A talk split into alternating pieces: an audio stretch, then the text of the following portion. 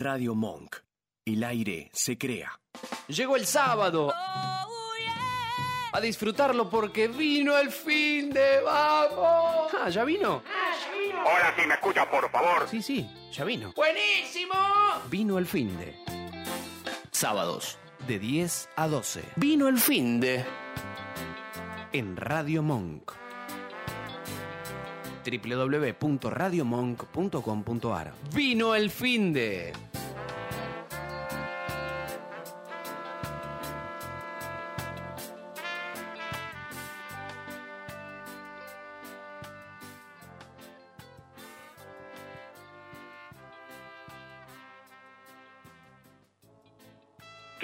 Lindo, qué lindo, qué lindo arrancar un fin de semana, un sábado de esta manera. Gente, para los que están ahí del otro lado, sepan que, eh, bueno, ahora me están viendo en, duplicado a mí, sepan que estamos eh, intentando revolucionar un poquito la, la radiofonía del, del vino junto con, con Matt. El, eh, conectado en algún lugar de Mendoza, yo conectado desde algún lugar de Buenos Aires, ustedes ahí desde el otro lado disfrutando de esto, de este magazine, de este, este encuentro eh, semanal, ¿sí? Que, arrancó en, Instagram, lo mudamos a la radio y, así todo no perdemos esa interacción, esa interactividad, esta ubicuidad Así que jugando un poco con eso. Em, una semana plagada de em, eventos, de presentaciones, ya la presencialidad a, full, lo pueden ver ahí en pantalla. Ahora, ahora le vamos a preguntar a, Matt de qué, de qué se trata esto, ¿sí? Este, ahí está, lo, vemos, lo vemos gesticular, yo porque le reconozco la camisa, el look, pero, pero además por la manera de, moverse. Eh, mientras él, él este, está ahí haciendo la intro, haciendo una presentación, vemos a unas caras conocidas, atentas a lo que tiene él para contar. Le decimos buen día a Sergio, que ya está conectado ahí en el, en el canal de YouTube de Radio Monk. Y si no, www.radiomonk.com.ar. Les decía, con, algunos, algunos cuantos encuentros, a unas cuantas presentaciones, ¿sí? Este, esta semana se volvió a hacer el jueves, ¿sí? Algunos de ustedes seguramente he visto imágenes por ahí, estuvieron dando vueltas por López de punta a punta, ¿sí? El encuentro este anual donde Bodegas López en Buenos Aires, en Mendoza, creo que Mendoza todavía no se hizo, eh, lo que hace es poner a disposición de, sus clientes, de sus eh, consumidores, de sus seguidores, y, de la prensa y demás, todos sus vinos, todas sus etiquetas. Esto se hizo ahí en, los depósitos, en las oficinas que tiene en el depósito, en realidad de distribución que tiene López en Buenos Aires, que además lo pintoresco es que sigue siendo, eh, yo creo que es el, último ya que queda, eh, depósito original de cuando se embotellaba en Buenos Aires. ¿sí? Hace poco se mudó Goyenechea de, de la calle Alcina que también este, uno podía ver hasta incluso los rieles, cómo entraban a la bodega, podía conocer los piletones y demás. Bueno, en López, en el subsuelo, donde hoy es depósito, eh, todavía existen los piletones donde se descargaba a granel el vino que venía de Mendoza y después se, embotellaba. Bueno, López volvió eh, a, su fiesta ¿sí? anual, como va Boludo con Decanter también ahí conectado, y presentó, entre otras novedades, toda la renovación de etiquetas de sus espumosos Mongenot, eh, la renovación de su em, eh, de la etiqueta de su Jerez, ¿sí? Em, presentó un nuevo aceite de oliva, presentó algunos sachetos, eh, presentó la renovación de otra línea histórica como es Casona López, eh, también si, lo siguen en redes van a ver que, quedó muy bonita, con, la verdad con una lavada de cara impresionante. También fue el turno de em, bodega eh, oh, Piedra, Piedra Negra, que presentó sus bagging box. En una apuesta debe ser de las más importantes que ha tenido el bagging box, en el sentido de lo que significa eh, Bodega Piedra Negra y además de lo que significan los vinos que han volcado a el bagging box. ¿sí? Eh, entre ellos, por ejemplo, el, excelente Pinot Gris, el rosado, vuela, y también un, corte de tintas. Eh, eso se había anunciado a través de, información de prensa, además, lo pueden buscar en, en, miladob.com. Bueno, se hizo la presentación formal y se están haciendo distintas presentaciones este, eh, eh, itinerantes alrededor del país. Este, fue Buenos Aires, creo que ahora viene Rosario, no sé si Mar de Plata, Córdoba también, van a estar presentando los bag in box. Son tres bag in box, un tinto, un rosado y un blanco de excelente relación precio-calidad. Bien. Otro evento que pasó esta semana fue eh, la presentación de las nuevas añadas. Adrián, buen día, saluda ahí en, el chat de Radio Monk en, en, su canal de YouTube. Les decía que otra de las presentaciones que se hicieron esta semana fue toda la nueva añada de los alambrado y gran alambrado.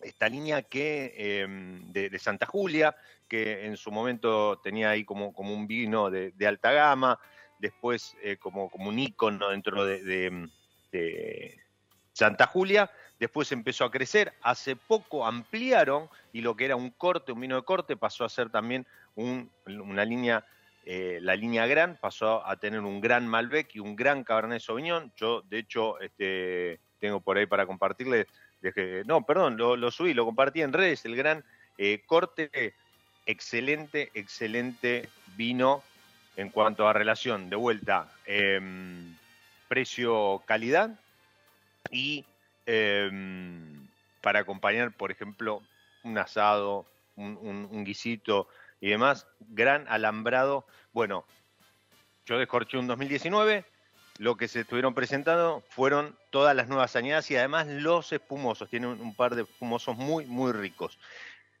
Ya le estoy dando la entrada a, mm, a, a Matt, que, me avisa que está como para, para contarnos un poco qué es esa gente que está ahí sentada. Ya creo que se están sirviendo, vemos algunas caras conocidas. Él va a estar moderando. Matt, ¿qué es lo que vas a estar moderando hoy, sábado a la mañana? Ya gente copa con copa en mano, ¿sí? Gente haciendo el servicio. Veo ahí este, pasar un, mate. Ahí están mostrando algunas, algunas botellas. Eh, Matt, ¿estás para comentarnos alguna cosa? No, está haciendo servicio, man. Mírenlo, en este momento está sirviendo un... Bienvenidos a este todos, no sé si me... Ahí, ahí va, ahí va, ahí va. Sí, sí, sí, sí, te veía, te veía haciendo servicio de, del, del Hermandad Blanco. El Hermandad Chardonnay estamos sirviendo en este momento, después estamos sirviendo en terraza, también Chardonnay, para que vea toda la gente, todo lo que están viendo, estamos bienvenidos a todos, gracias por estar en este, en este día tan lindo de con, con convocatoria de los taninos. Así que para que ustedes disfruten un poco. ¿Sí, caballero? Sí, sí, sí, sí, escucho, escucho, escucho bien. ¿Está, ¿está con el inalámbrico? Estamos con el inalámbrico, por eso estamos. Ah, no, no, este, no, esto, es, esto es. esto, esto, es impresionante. Estamos en, pleno servicio. Pero bueno, para que ustedes vivan un poco las trasbambalinas de lo que sucede en estas eh, conglomeraciones de enólogos que, que, la verdad que entre todos hacen una patota, prenden y se ayudan entre sí. Bien, a ver, él lo que estaba diciendo, eh, lo, que estaba, lo que estaba comentando, Matt, ¿sí? una, una, primera, una primera presentación. Lo que se está llevando a cabo es un, repaso, entiendo, ¿sí? si no, ahora, ahora Matt no, nos va a corregir, pero en principio sería un repaso de lo que es la 2021 de eh, las bodegas o grupo este de enólogos que conforman el Em, el grupo de taninos. Y en principio estaba pautada para las 10 eh, un primer flight de cinco vinos blancos, eh, que, a ver, yo les puedo ir contando y este está resfrío, me falta el primero, ¿tenés primero? El, el primero, ¿me estás hablando a mí? Si no lo menciono. No, estás hablando, perdón, perdón. Ahora voy a, voy a Ah, bloquear un poquito el audio. Así. No, Así no, listo, ahí va, ahí va. Yo, yo, a ver, les voy contando. Este, este primer flight de, de blancos, eh, la, la idea es recorrer blancos, pinot, orgánicos naturales, otras variedades, Cabernet Franc y terminar, pasado el mediodía, con un flight de Malbec, ¿sí? Eh, están sirviendo, entiendo, un Alfa Cruz Traminer de cepillo, están sirviendo el chardo de alta gama de Busquet, que debe de ser el, el reserva, tal vez, bueno, ahora nos confirma, eh, un chardo de Falasco, del Peral, el chardo de Terrazas y eh, un semillón de Ubaldini, también del Peral. Eso van a ser, entiendo, los primeros cinco vinos, este primer flight, ¿bien? Y, y la idea es que, bueno, entre todos, eh, entiendo que también van a estar ahí quienes, quienes han elaborado estos vinos para contar, para compartir, para comentar de qué, de qué se trata, cómo están elaborados, cómo viene la 2021 y, y cómo, cómo, cómo, cómo se espera que siga este, evolucionando. Mientras saludo a, Vero, a Gina, a todos los que están ahí colgados del canal de YouTube de Radio Monk o si no también en www.radiomonk.com.ar. No sé si, si es más, Matt, estás con, ahora que estás sirviendo.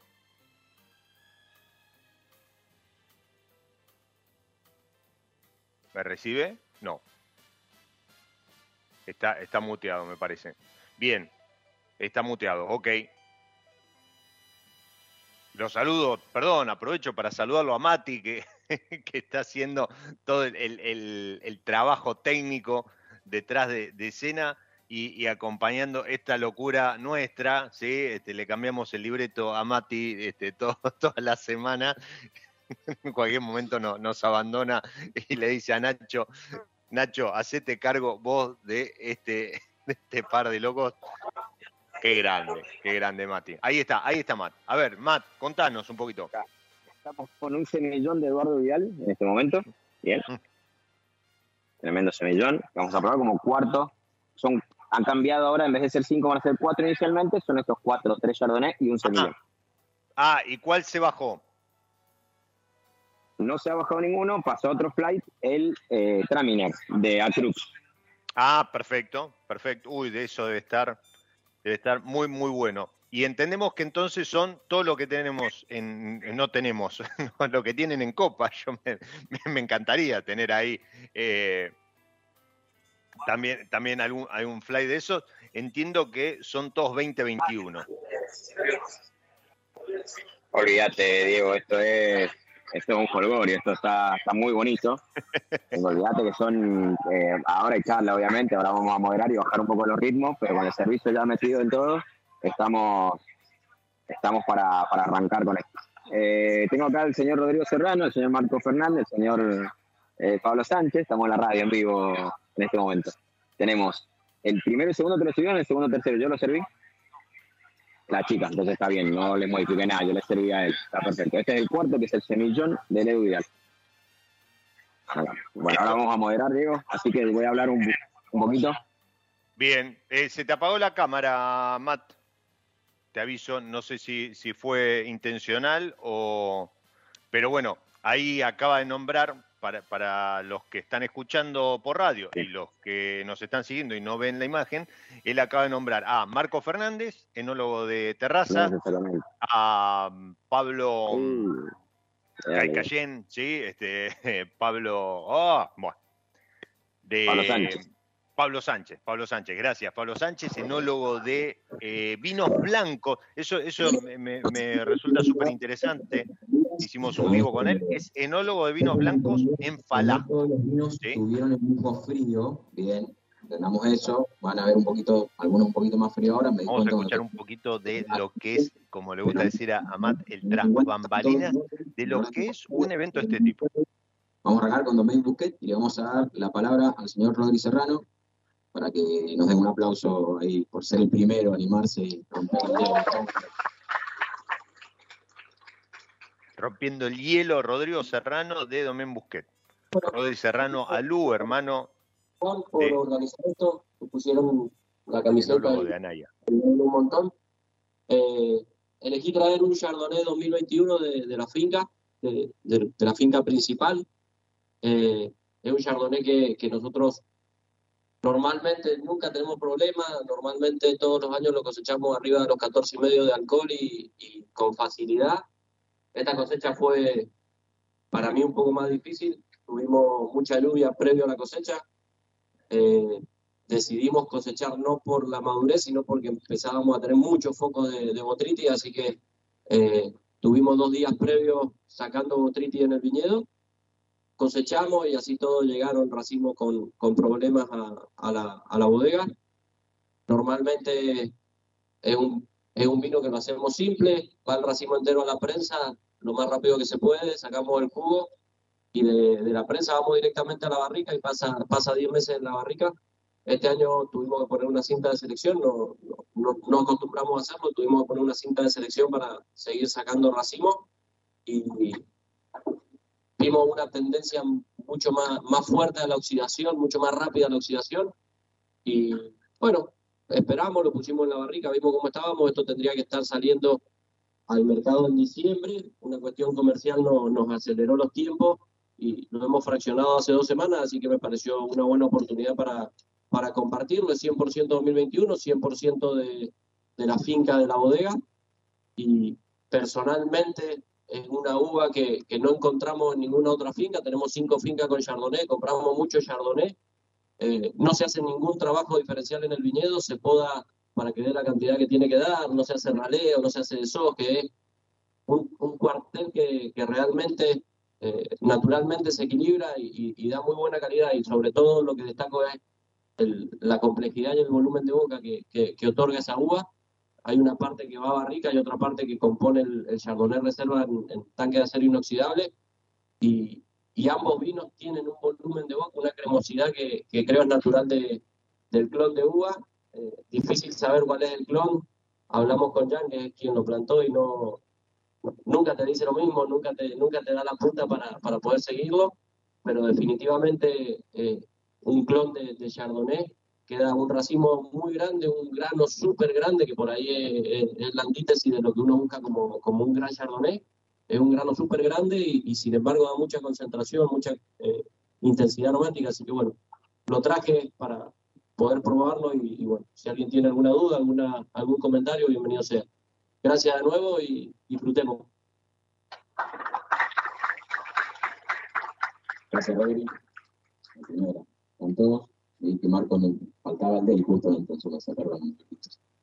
Eh, sí, están en la misma mesa, están los tres elaboradores o representantes de la bodega, así que seguimos con gran Pablo Sánchez, eh, que también va, va, a dar, va, a darnos su charla de este chardonnay que hace para la de Palasco. Pablo, todo suyo.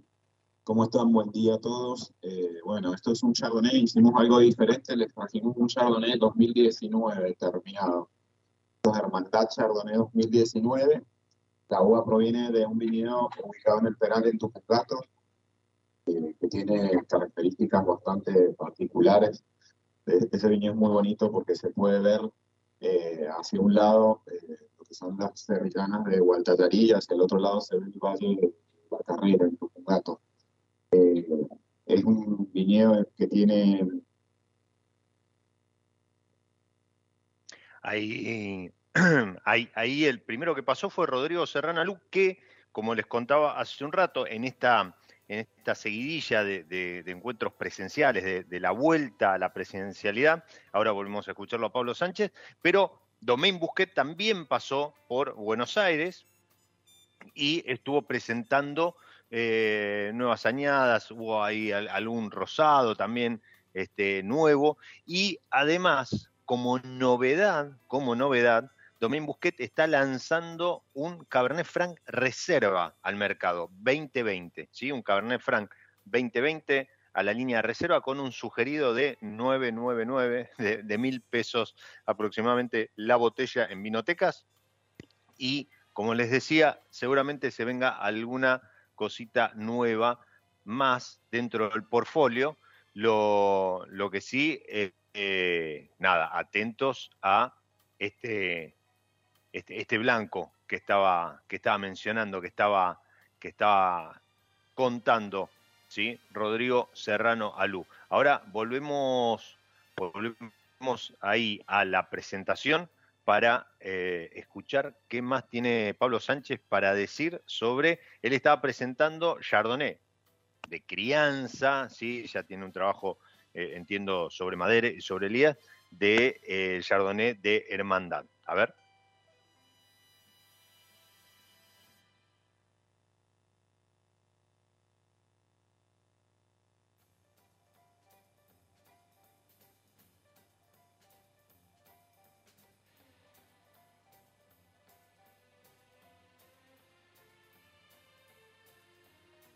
2021. Ahí está, eh, ahí está. Es eh, proveniente de dos fincas, 80% finca Caicayén, muy cerquita ahí pegadito a Ambrosía y a Bember, hacia el oeste. Eh, la particularidad de esa finca es, justamente esos cuarteles, no toda la finca que está plantado de este a oeste, tiene un bajo rendimiento, o sea, los racimos siempre quedan a la sombra en verano, eh, suelo bien pedregoso, suelo bional con algo de carbonato de calcio. Y eso está, es lo primero que cosechamos de este Chardonnay, se cosecha temprano, en febrero fue justo antes de esas lluvias eh, que pasaron que en los otros Chardonnay sí la sufrimos. Y el resto, el otro 20%, viene de finca en Espinillo, a 1650 metros sobre el nivel del mar, que es lo que aporta bueno, la parte especial, media verde, eh, herbal, no de, digamos, de, de- de pero sí especiado y eh, lo hace divertido. Eh, eso sí, ya cosechado fines de marzo, 1650 metros, casi cuatro semanas después, que eh, es muy extrema esa finca, Winkler 1 en años normales, Winkler 1 en años normales, y nada, todo se va eh, prensando en prensa hidráulica, método oxidativo, pero sale tan limpio, bajo rendimiento, que va a la barrica casi limpio, fermenta en barrica de roble francés, 50% nueva, 50% segundo uso, tonnage, y está muy fría la copa, la, la muestra, les recomiendo calentarlo un poquito con la mano, pero la particularidad también de esa combinación de estas dos fincas que tiene mucha textura, guarda málico, no dejamos que haga toda la fermentación maloláctica, tiene dos gramitos de, de ácido málico y eh, bajo alcohol, 12,9 de alcohol. Eh, así que bueno, es, esto se sacó de la barrica hace dos semanas, está en un tanque, todavía no lo estabilizamos proteicamente. Eh, si conseguimos las botellas, lo, vamos- lo queremos embotellar en diciembre, y de ahí le damos un año y medio, dos años en botella antes de que se lance al mercado. Así que. Gracias.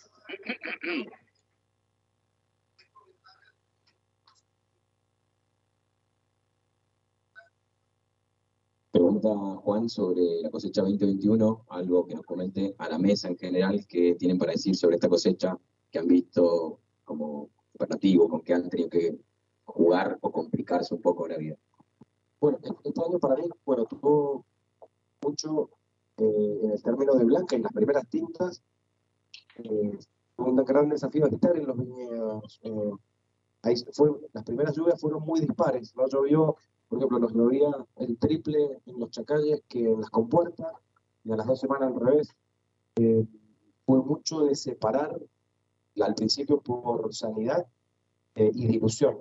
Creo que fue un año lindo, eh, pero nada sobresaliente, más que nada por la dilución que hubo y después se ve también reflejado en los tintos. Hay cosas per- eh, prolijas, eh, poquitas cosas que sobresalen, pero creo que la- las lluvias hicieron eh, su trabajo en términos de, de dilución y zonas que históricamente teníamos más concentración, como Licán, los Chacalles, eh, este año no tuvo esa concentración por la dilución, pero sí sobresalió Paraje Altamira, que no llovió tanto como en los Chacalles. Así que bueno, fue, en general no hay grandes cosas sobresalientes, pero sí eh, una- un año atípico en el que había que estar muy encima de cada parcela, de cada cuartel, y dividiendo por su año, más que nada. Marcos, ¿quieres contar algo del 2021, Pablito? No, el- bueno, el 2021 eh, comparto y coincido completamente con, con Marcos. Eh, nosotros los viñedos eh, de la gente que trabaja con nosotros desde hace varios años tuvimos que hacer un trabajo bastante exhaustivo con el tema del momento de cosecha. Para darles una idea, yo este año tengo Sauvignon Blanc de entry level con 11 u 11 y medio de alcohol potencial. Eh, muy distintos, muy cítricos, eh, con características de Sauvignon Blanc, pero bueno, fue un año bastante complicado, faltó la parte tiólica en la expresión de los Sauvignon Blanc. El Chardonnay se hizo un trabajo eh, bastante a conciencia, con, desojes, o sea, tratando de, prevenir el avance de la botritis, etcétera, y se, pudo salvar. Eh, nosotros de Hermandad Chardonnay producimos 5.000 cajas de, de 6 botellas, son 30.000 botellas, no es una, es una gran producción. Eh, pero bueno, eh, es diferente el año. Si ustedes prueban este, que es el 2019, tiene una gran concentración. Yo no hago en general fermentación maloláctica en barricas, sí en los oxidativos, pero no en los, en los protectivos. Este vino tiene casi 3 gramos de ácido málico y ustedes lo pueden sentir en la boca, se siente la tensión, la función, y cualquiera que conoce de, de blancos o Martín sabe bien que me gusta la, la acidez, que los vinos sean tensos y que después añejen bien en, en botella. Eh, siempre recuerdo a Pepe Galante, que para mí es un mentor en, en la elaboración de Chardonnay, que me decía, el Chardonnay está listo dos años después de, de o sea, cuando adquiere eh, su, su complejidad y se ha eh, estabilizado y pueden tener añejamiento a largo plazo si, si también elaborado. Eh, pero la cosecha 2021 en blanco fue atípica, bueno, todos lo sabemos, hay una gran demanda, este año el mercado de blanco se ha movido mucho, hubo problemas con las heladas del año pasado, escasez de, de uva blanca, Eh, nosotros elaboramos alrededor de 15 millones de kilos en, en- en los Haroldos y Palasco Wines de uvas blancas de distinto tipo, Eh, y sabemos, bueno, que hay gran escasez y el mercado está tenso respecto a la, a la, a la demanda de vinos blancos, lo que es bueno. Vemos que se incrementa de a poco el consumo de vinos blancos de alta gama. A mí me gustaría, como defensor de los vinos blancos de Argentina, eh, que, que se acelerara un poco más, pero si uno ve las estadísticas, lamentablemente la, la superficie cultivada de uvas blancas disminuye año a año. Y eso, bueno, es un poco triste. Eh, si estuviéramos en Europa con un consumo casi mitad y mitad de uvas blancas y tintas, eh, probablemente la situación sería diferente. Pero bueno, estamos probando grandes vinos blancos. Eh, ha cambiado mucho la historia del vino blanco en Argentina y creo que como enólogos y como comunicadores debemos defender también la parte del blanco, la parte que no tiene color. Entonces, bueno, eso es un poquito lo que puedo transmitirles. Gracias, Pablo. Rodríguez, ¿tenés algo para, para acotar? No, no, no, lo, lo que dije, mucha botritis, mucha tendencia a oxidarse lo- los motos de blanco en todas las líneas. Eh, una cosecha para mí personalmente difícil en los blancos. Mucho trabajo ahí en bodega, ¿no? Sí, Vamos con Juan, que tiene un semillón. Gracias, Rodri. Tiene un semillón. Juan Gualdini nos va a presentar. Entonces, el Peral, Juan. Bueno, sí, es, eh, esto es el Peral, ahí cerquita de la, de la cooperativa. Frente. Eh, es un viñedo viejo, ahí tienen un poco de todo. Y tienen un cuartel bastante grande eh, que está sobre una loma, con lo cual la parte baja la- tiene mayor producción, tiene más profundidad del suelo. La parte alta, las plantitas están un poco más sufridas, es un viñedo viejo, de tener alrededor de 70 años. Y esa parte de arriba eh, sacamos un poquito este semillón, que nada, cultivo, el formato es, una- es un viñedo familiar con un contratista, se riega por surco, vieja escuela, muchachos. Y bueno, nada, está mu- muy lindo eh, para sumarme eh, al sufrimiento de lo que fue esta vendimia.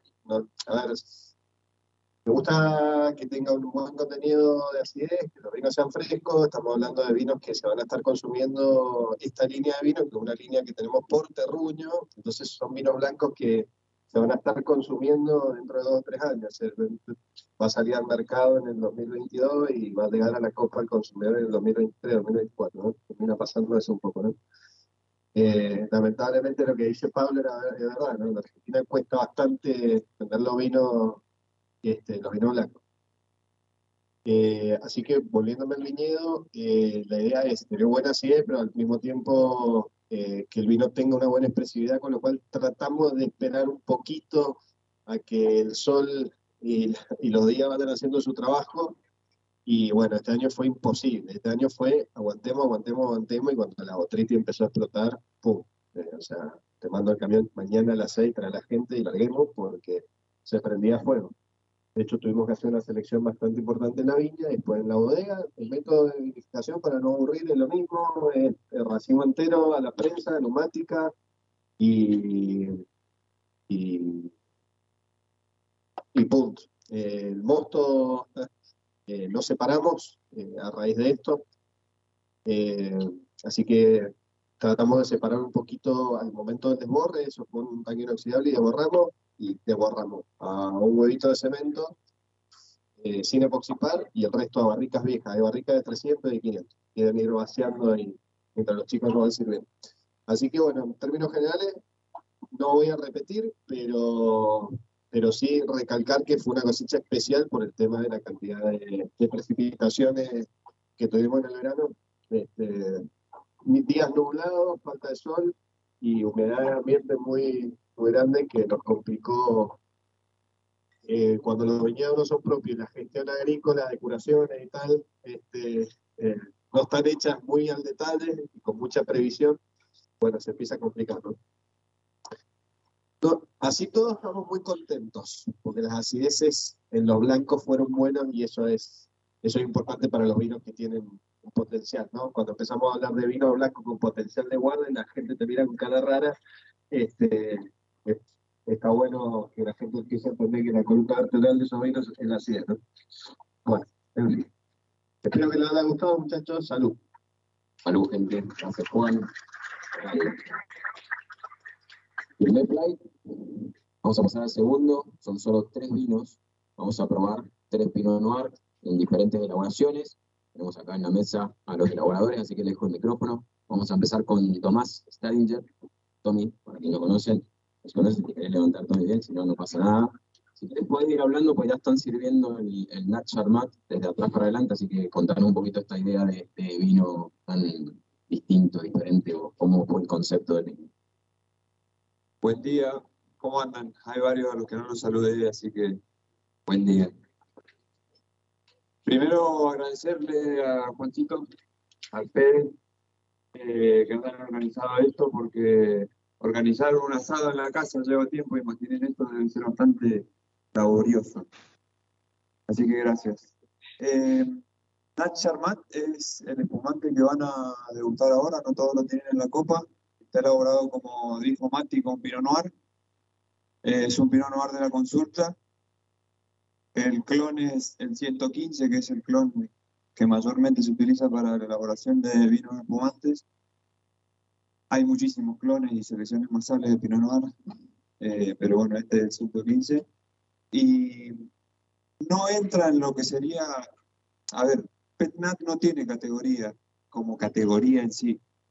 El INB lo categorizó dentro de los frisantes por una cuestión de presión. Los petnat generalmente no llegan a 3 kilos de presión. Esto es un vino espumoso o espumante o champaña, como sale en la definición de la resolución del INB para este producto, con más de 4 kilos de presión. Este tiene 5,200. Está elaborado por el método Charmat y no tiene agregado de azúcar en ningún momento de la elaboración.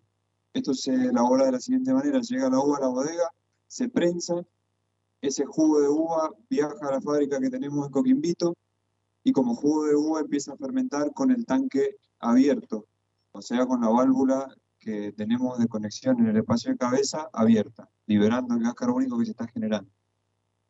Y ahí hay que hacer un cálculo estequiométrico de cuánto vos querés dejar después de azúcar residual en la tipificación, y le pongo comillas porque no está tipificado, al ser de una sola fermentación, este eh, lo cerramos en 32 gramos, sabiendo que teórico cada 4 gramos tenía un kilo de presión, entonces quedaron 6 gramos residuales de azúcar. ¿Qué sucede? Bueno, ahí esa última etapa donde ya cerramos el tanque y comienza la toma de espuma en la misma cinética de fermentación, es un poquito más lenta, es más retenida, al, haber presión, al haber alcohol, la levadura está mucho más incómoda, entonces es más fácil detenerlo. Se detiene con frío, se hace una centrifugación con la máquina eh, un poco más abierta también o, o separando menos sólidos, por eso es turbio, tiene borra, y no está desproteinizado, por eso el comportamiento de la espuma. La proteína acá juega un papel fundamental en dos aspectos, eh, en lo visual de la espuma y en la cremosidad del, producto en la boca, porque al no sacar la proteína, si se quiere, la espuma se comporta un poquito más como de una cerveza. ¿sí? Eh, la verdad es que nunca habíamos hecho este espumante, Costó bastante que me entregaran el libre circulación, porque para los que elaboran espumantes saben que cuando eh, van a iniciar ahora el, llamado CUDE, el comienzo único de elaboración, hay que presentar un vino base. Acá no hay vino base, entonces, bueno, estuve como un mes luchando para que entendieran que no hay vino base. Tuve que presentar igual un vino base, si alguien lo va a hacer algún día. Poco es eh, pasar los datos analíticos del momento donde vos cerrás el tanque, o sea, tenés azúcar natural, tenés alcohol, pero nunca hubo vino base. Y ponerle Nacha Armat, bueno, es justamente porque eh, ya esa palabra lo dice todo, ¿no? Esas dos palabras, ese juego de palabras que tiene una fonética media extraña porque terminan parecidos. Quedó como un juego en un asado el, nombre y, y, así sucedió. 9,8 gramos de alcohol y 6 gramos de azúcar, o sea que está en categoría Brut Nature. Eh, la verdad es que, bueno, qué sé yo, las opiniones que que han habido respecto de esto son muy positivas, dispares en algún momento, en algún punto, porque, no, voy a dar un ejemplo en mi familia, por ejemplo, mi viejo me dice, sí, está bueno, pero prefiero el que hacías antes. Digo, pa, igual no voy a dejar de hacer el que hacíamos antes. Pero mi vieja, que no toma champán nunca, está enamorada de este, de este fumante. Obviamente que al ser el primero que hacemos y, y realmente en, en, la Argentina en este formato no hay, por lo menos en el mercado no hay, eh, hay mucho para desarrollar, mucho para, para estudiar y para aprender. Y sí, ha entrado ya en tres mercados internacionales, teniendo cuatro meses de botella, lo cual a mí me, me significa algo importante en cuanto a que no vendemos un carajo de Charmat en el mercado internacional. Entonces, ¿por qué no podría ser algo nuevo para mostrar como espumante desde Argentina, sumando a lo que ya tenemos, que no se interesa mucho el mercado internacional por ese tipo de comandos. Se, se porta muy poquito, hay casos puntuales, hay bodegas que tienen mercados y nichos, pero eh, es muy poquito. Y Argentina es armar. Argentina es armar. El más del 90% de lo que se elabora en Argentina es armar. Así que bueno, eh, nuevamente gracias. Cualquier pregunta podemos seguir debatiéndolo después en, el lunch, el almuerzo. Gracias. Buenísimo eso que decís. Cualquier inquietud sobre alguna de las elaboraciones o vinos, lo hablamos en el, en el almuerzo sin problema. Eh, seguimos con Pinot, seguimos con el Emi, estamos con Pósiman en el segundo, en el segundo, la segunda copa, no sé si todos tienen ya. Igual Emi, podés ir hablando tranquilo, así que bienvenido también hoy. Gracias por estar. Hola a todos, qué alegría juntarnos nuevamente con, con colegas, con amigos, después de tanto tiempo en esta pandemia, la verdad que para mí es una, alegría poder estar acá y mostrando algo, algo de, lo, de lo que hacemos con tanto cariño. Eh, bueno, eh, vamos a hablar un poquito de, Pinot Noir. Por ahí recomiendo hacer un poquito de boca con el vino después de pasar del espumante al, a un vino que es un vino de crianza. Eh, bueno, este, este Pinot Noir es un Pinot Noir que lo venimos trabajando hace ya varias vendimias, esta es la tercera vendimia que lo elaboramos, esto lo elaboramos en familia, mi mujer, mi hija y yo hacemos un poquito este vino.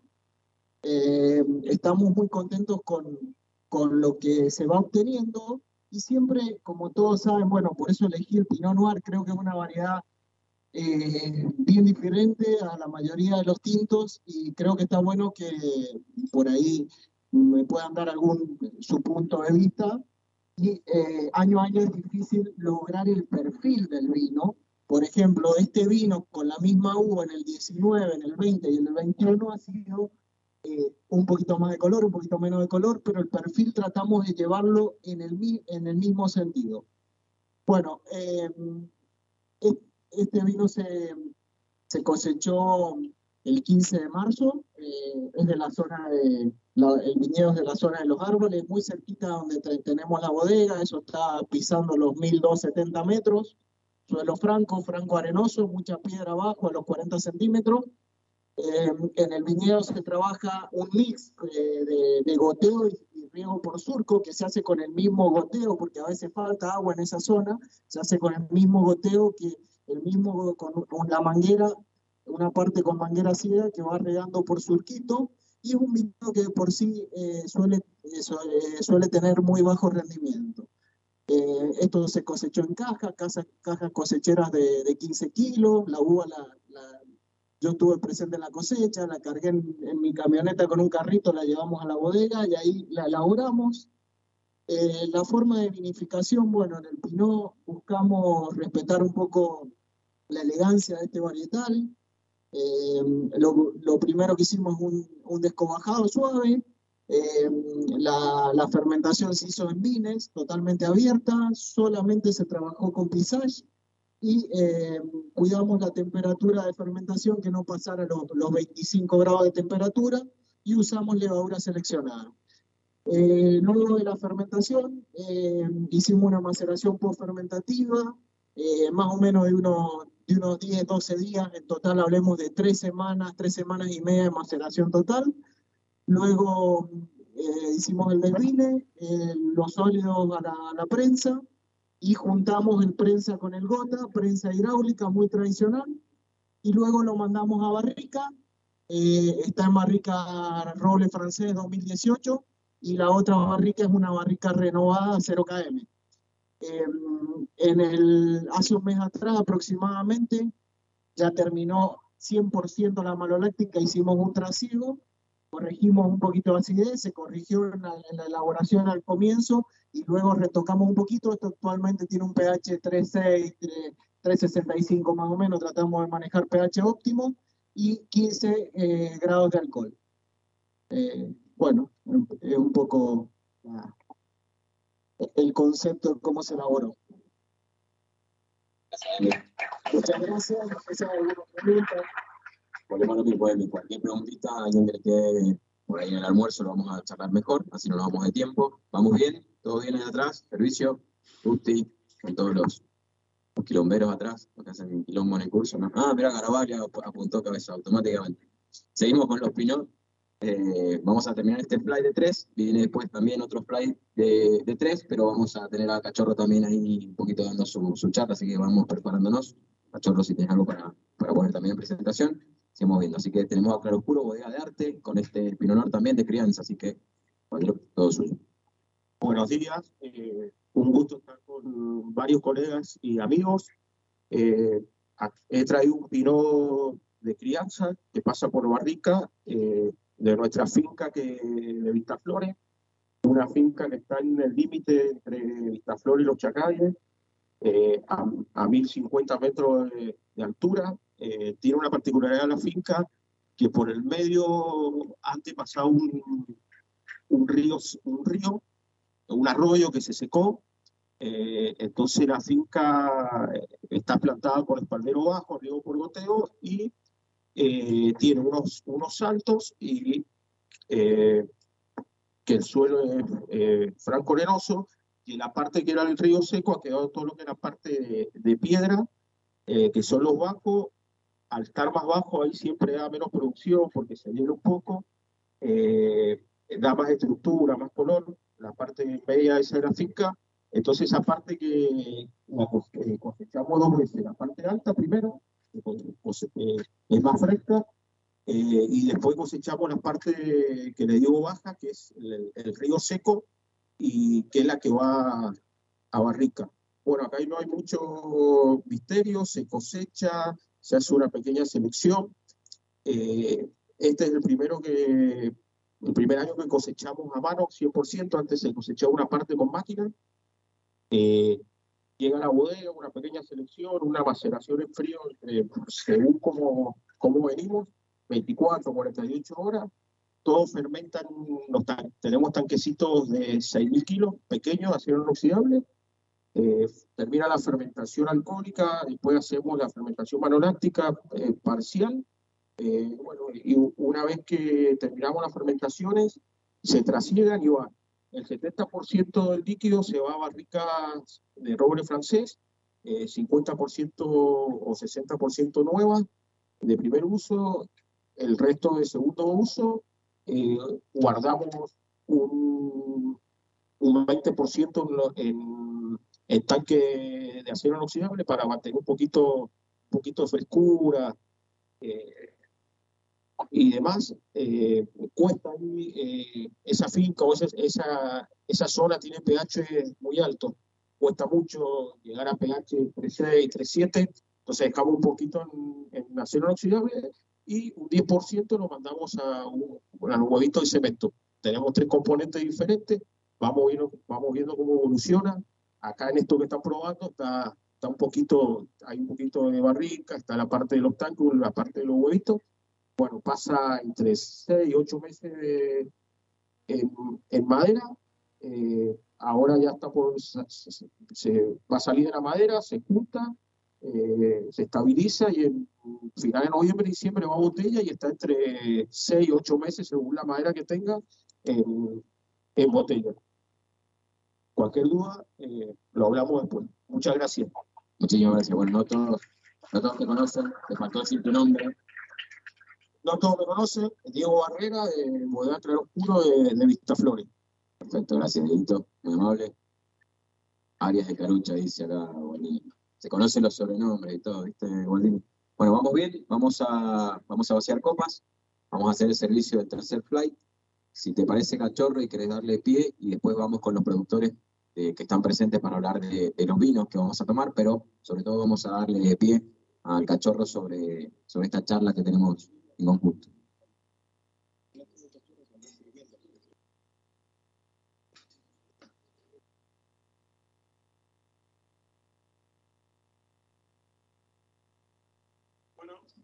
Gracias, Che. Eh, no sé qué hago acá, primero que nada. Eh, ¿Cómo? Ah, mirá, tenés todo lo biodinámico atrás tuyo. Te están siguiendo. No hablé de comer que me van a picar ojo.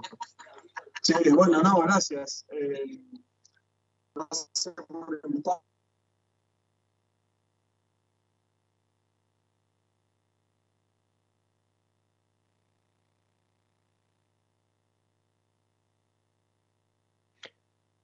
Ahí se, se frizó, se frizó un, un- un poco, me parece. eh, la presentación, excelente, excelente evento. Estamos comentando, comentando con, con Matt. Eh, ahora quien va a hablar es Gabriel Bloise de Chacana, enólogo de Chacana o Cachorro. Bloise, ¿por qué? Porque el tercer fly que se viene es justamente vinos orgánicos naturales y van a estar presentando un pinot de mm, Casa de Uco, un Malbec de, Montefie- de Monteviejo sin, sin sulfitos eh, agregados y por último un Malbec de Chacana, ¿sí? Eso es eh, Chacalle, Campo Los Andes y Altamira, eh, en ese orden los tres vinos. Em, a ver si, si se logra se logra reconectar.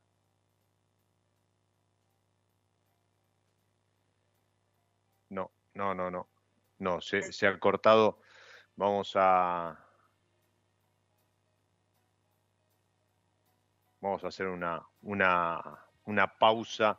eh, en tal caso, bueno, nada, lo, lo que ustedes están eh, escuchando, lo que están presenciando, son, eh, es un encuentro de enólogos, de productores mendocinos, ahí reunidos en, en Agrelo, por ahí Tomás Taninger de Vinso Cult, antes de su presentación, agradecía el lugar y, la organización. Y la idea de estos encuentros es justamente conversar, charlar, exponer los problemas, eh, cómo, cómo ha sido la marcha de la cosecha 2021 y, y cómo vienen evolucionando los vinos. Fíjense que muchos son vinos jóvenes que ya están prácticamente elaborados y, cerrados para, para, salir al mercado. Otros eh, ya son vinos que salen al mercado en el 2021, ¿sí? Pero en la mayoría de los casos son vinos que todavía recién son muestra de tanque y demás. Em, en, líneas generales, para lo que pasó de blancos y, los primeros tintos, y, ahí creo que recuperamos, recuperamos audio e imagen con Gabriel, es fíjense, ya se nombra tema de botellas, ¿sí? Ojo con eso porque eso va a estar complicado. Se nombra tema de lluvias. Mendoza empieza a ser lluvioso en, algún momento del año y este año en particular lo fue y complicó, fíjense, el punto de madurez de los blancos al, al nivel de eh, sacrificar a lo mejor eh, bricks, o sea, eh, alcohol, ¿sí? Para no correr el riesgo de botritis o de eh, que los de, perder la cosecha eh, por temas de sanidad. ¿sí? Ahí hablábamos de lluvia, de días nublados, de humedad ambiente y eso es un combo bastante, bastante complicado. Em, vamos a ver si, si podemos retomar audio eh, en... A ver si, si Matt no, nos vuelve a dar audio ahora que, retomaron. Estamos viendo que está con el servicio ¿sí? de eh, vinos orgánicos y naturales. Y está Gabriel, lo vemos ahí a, la, derecha de la pantalla, lo vemos ya charlando. Hay más que se cruza eh, y, terminando el servicio de estos tres vinos orgánicos. Em, vamos a avisarle, le, avisamos por, por fuera.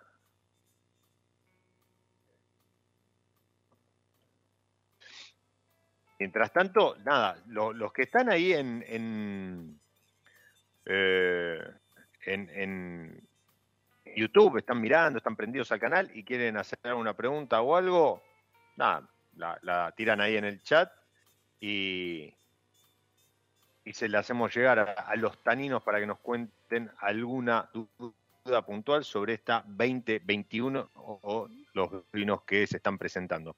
A ver si... Mm,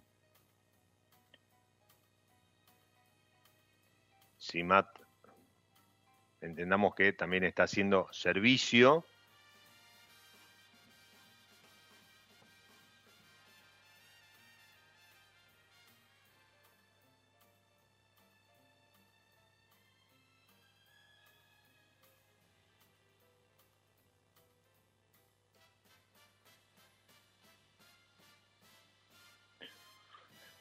lo vemos también, lo vemos también a, Kaiser ahí en, la mesa junto a, a, Gaby, a Gabriel Bolse. Eh,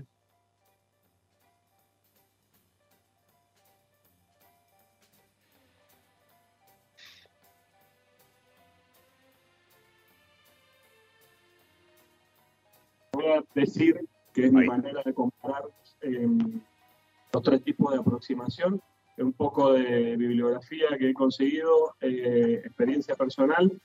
Y nada, es la invitación a, que todos pensemos y nos pongamos a prueba porque a mí me, me, genera un poco, y esto se lo digo así como si fuéramos muy amigos, eh, me genera un poco de tristeza que todos hablamos del vino como una cosa, eh, o sea, todos reclamamos terroir en nuestras etiquetas de vino, pero hay que ponerse a pensar que a la hora de, de hacer el vino por ahí estamos yendo un poco en contra de eso. O sea, si estamos en una zona que cosechamos un pH 4 y le bajamos el pH a 340, como hacen los australianos, yo me pregunto si eso eh, respeta o representa un lugar. Eh, no digo que haya que fermentar con pH 4, pero bueno, ahí es donde empieza el trabajo de uno de decir, bueno, si no tengo todo el Pademecu, ¿qué hago? Eh, y un poco mi visión y de la manera que voy a tratar de contarles mi experiencia es esa. Eh, o sea, desde el punto de vista de qué puedo hacer yo cuando tengo menos cosas a mano. Eh, obviamente, después están las cosas permitidas, está lo que uno dice. Y disculpen si, o sea, esto espero que no sea ofensivo eh, para nada, justamente me, me interesa, o sea, tengo la apertura para que después nos sentemos a charlar.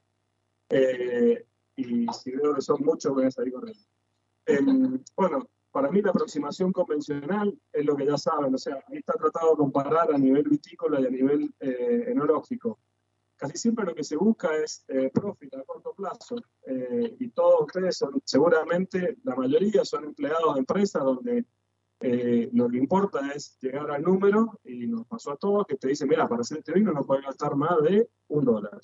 Eh, fíjate cómo haces. Entonces, eh, hay que empezar a garantizar ciertas cosas, a eh, rotar tanques en la bodega, o sea, todo lo que se hace en la finca y el viñedo está eh, empujado, o sea, el viñedo está empujada a la producción, eh, bueno, se fertiliza con... Me encanta, no sé si quieren ver los dibujitos, para mí la aproximación convencional es tan simple como, o sea, el pensamiento, y perdón eh, para los que saben, pero agua más fertilizante igual zanahoria. Un poco esa es la visión. Eh, hace todo para que la finca parezca un jardín, yo le llamo el, concepto de UC Davis, ¿viste? Es como, vos echale, después cortá, parece un jardincito divino. Eh, estoy, estoy siendo bien eh. Bueno, eh, la calidad para mí ahí, en esa aproximación, está tomada como un criterio de homogeneidad y reproductibilidad. Eh, no, no está para mí tan, tan de acuerdo con, bueno, qué hay en el suelo, qué, a dónde tiene que ir, qué, qué busca tener el vino. En la bodega lo mismo, eh, se busca, no sé, muchos me imagino que, que necesitan rotar la bodega, tienen que hacer una fermentación en nueve días, porque si no después eh, no, no alcanzan a terminar la vendimia. Entonces, bueno, hay que inocular levadura, si inocular levadura, tiene que darle a morfar, eh, después tiene que clarificar, bueno, todas las cosas que vienen después. La aproximación orgánica eh, eh, para mí cambia radicalmente porque lo primero que, tiene en cuenta es que existe un ecosistema. Eh, las plantas se nutren del suelo, no de los fertilizantes que disolves en el agua del río. Entonces, para mí cambia mucho la historia y cuesta, o sea, lamentablemente para ser orgánico hoy hay mucha libertad todavía, entonces para mí no da la oportunidad de que, de que uno se ponga a prueba y diga, bueno, ¿cómo para que funcione sin echarle casi nada? Pero es bueno porque ya se eliminan todos los fertilizantes, o sea, todo lo que va en contra del ecosistema se, se saca de un plumón, digamos, está prohibido matar, porque la manera, digamos, el éxito de, de lo que se mide en los vinos orgánicos es que no tengan residuos de químicos y de cosas que están prohibidas. Eh, las cosas que están prohibidas son las que dañan al suelo las que dañan la vida en el suelo. O sea, se tiene en cuenta que eh, para, mm, para producir un, no sé cuánto tiempo llevo, pero para producir vino, sí, eh, eh, perdón, eh, les estaba diciendo que, sí, para producir el vino orgánico, eh, bueno, les decía que estaba prohibido matar y que mm, el ecosistema es lo que nutre las plantas. Eh, y es importante, no sé, en mi experiencia, nosotros empezamos a estudiar suelo en el año 2007. eh, y sí, bárbaro, estudiar los suelos, ver las piedras, qué sé yo, todo. El tema es que las plantas estaban muriendo en un viñedo de 8 años. Y ahí veníamos, o sea, hacíamos agricultura convencional de la peorcita, eh, con sobrefertilización, con suelo compactado, o sea, habíamos logrado hacer mierda el suelo, eh, básicamente. Y un poco más que, o sea, yo me di cuenta personalmente que antes de empezar a hablar de suelos, qué gusto tiene el vino según el tipo de suelo, lo que había que hacer era arreglar los suelos, porque estaban hechos pelota. Eh, estaban hechos pelotas justamente porque eh, no tenían vida. O sea, la vida en el suelo es lo que le da porosidad, lo que, lo que incrementa, ustedes, no sé, para mí el mayor desafío de la agricultura orgánica en Argentina es la fertilidad. He cansado de escuchar eh, compatriotas en ferias internacionales que dicen, no, en Argentina somos todos orgánicos porque no llueve. Yo, o sea, realmente eso me, me genera una situación hasta de violencia, porque es una pelotuda decir eso. O sea, yo creo que es una, una burrada total. Eh, ser orgánico no tiene nada que ver con echar cobre. O sea, ser orgánico tiene que ver con eh, poder eh, cultivar una uva eh, de manera orgánica y hacer un vino de manera orgánica. Y eso va mucho más allá de una aplicación de cobre o de si llueve o no llueve. Y en realidad, en mi experiencia, el mayor desafío de la agricultura orgánica y biodinámica es cómo logramos generar la fertilidad en el suelo. Eh, y cómo logramos también eh, las condiciones para que los vinos fermenten bien. Bueno, a nivel agrícola, disculpen porque siempre me voy un poco en, miércoles. Eh, en el caso del vino, eh, les decía, se borran eh, varias cosas, varias sustancias. Eh, para mí lo orgánico hoy, me duele decirlo, pero les digo, orgánico es lo nuevo industrial, porque como está de moda ahora, viste, va a haber un montón de lobby de empresas y van a aparecer nuevos productos que faciliten la elaboración del vino orgánico, pero yo no sé, los invito a que la búsqueda sea otra. Eh, El vino se puede hacer sin nada, casi todas las cosas que agregan están en, el- en la uva. Y el problema es que no todos se dan el tiempo, o no todos tienen el tiempo por imposiciones de las empresas. Pero, mm, no sé, una fermentación natural, eh, digamos, sin levadura, se puede hacer. Eh, hay veces que demora nueve días, hay veces que demora 40. Eh, el tema es que hay que estar eh, dispuestos, o sea, y también invito al pensamiento y trato de defender a los que piensan que los orgánicos y biológicos son hippies que se sientan a mirar.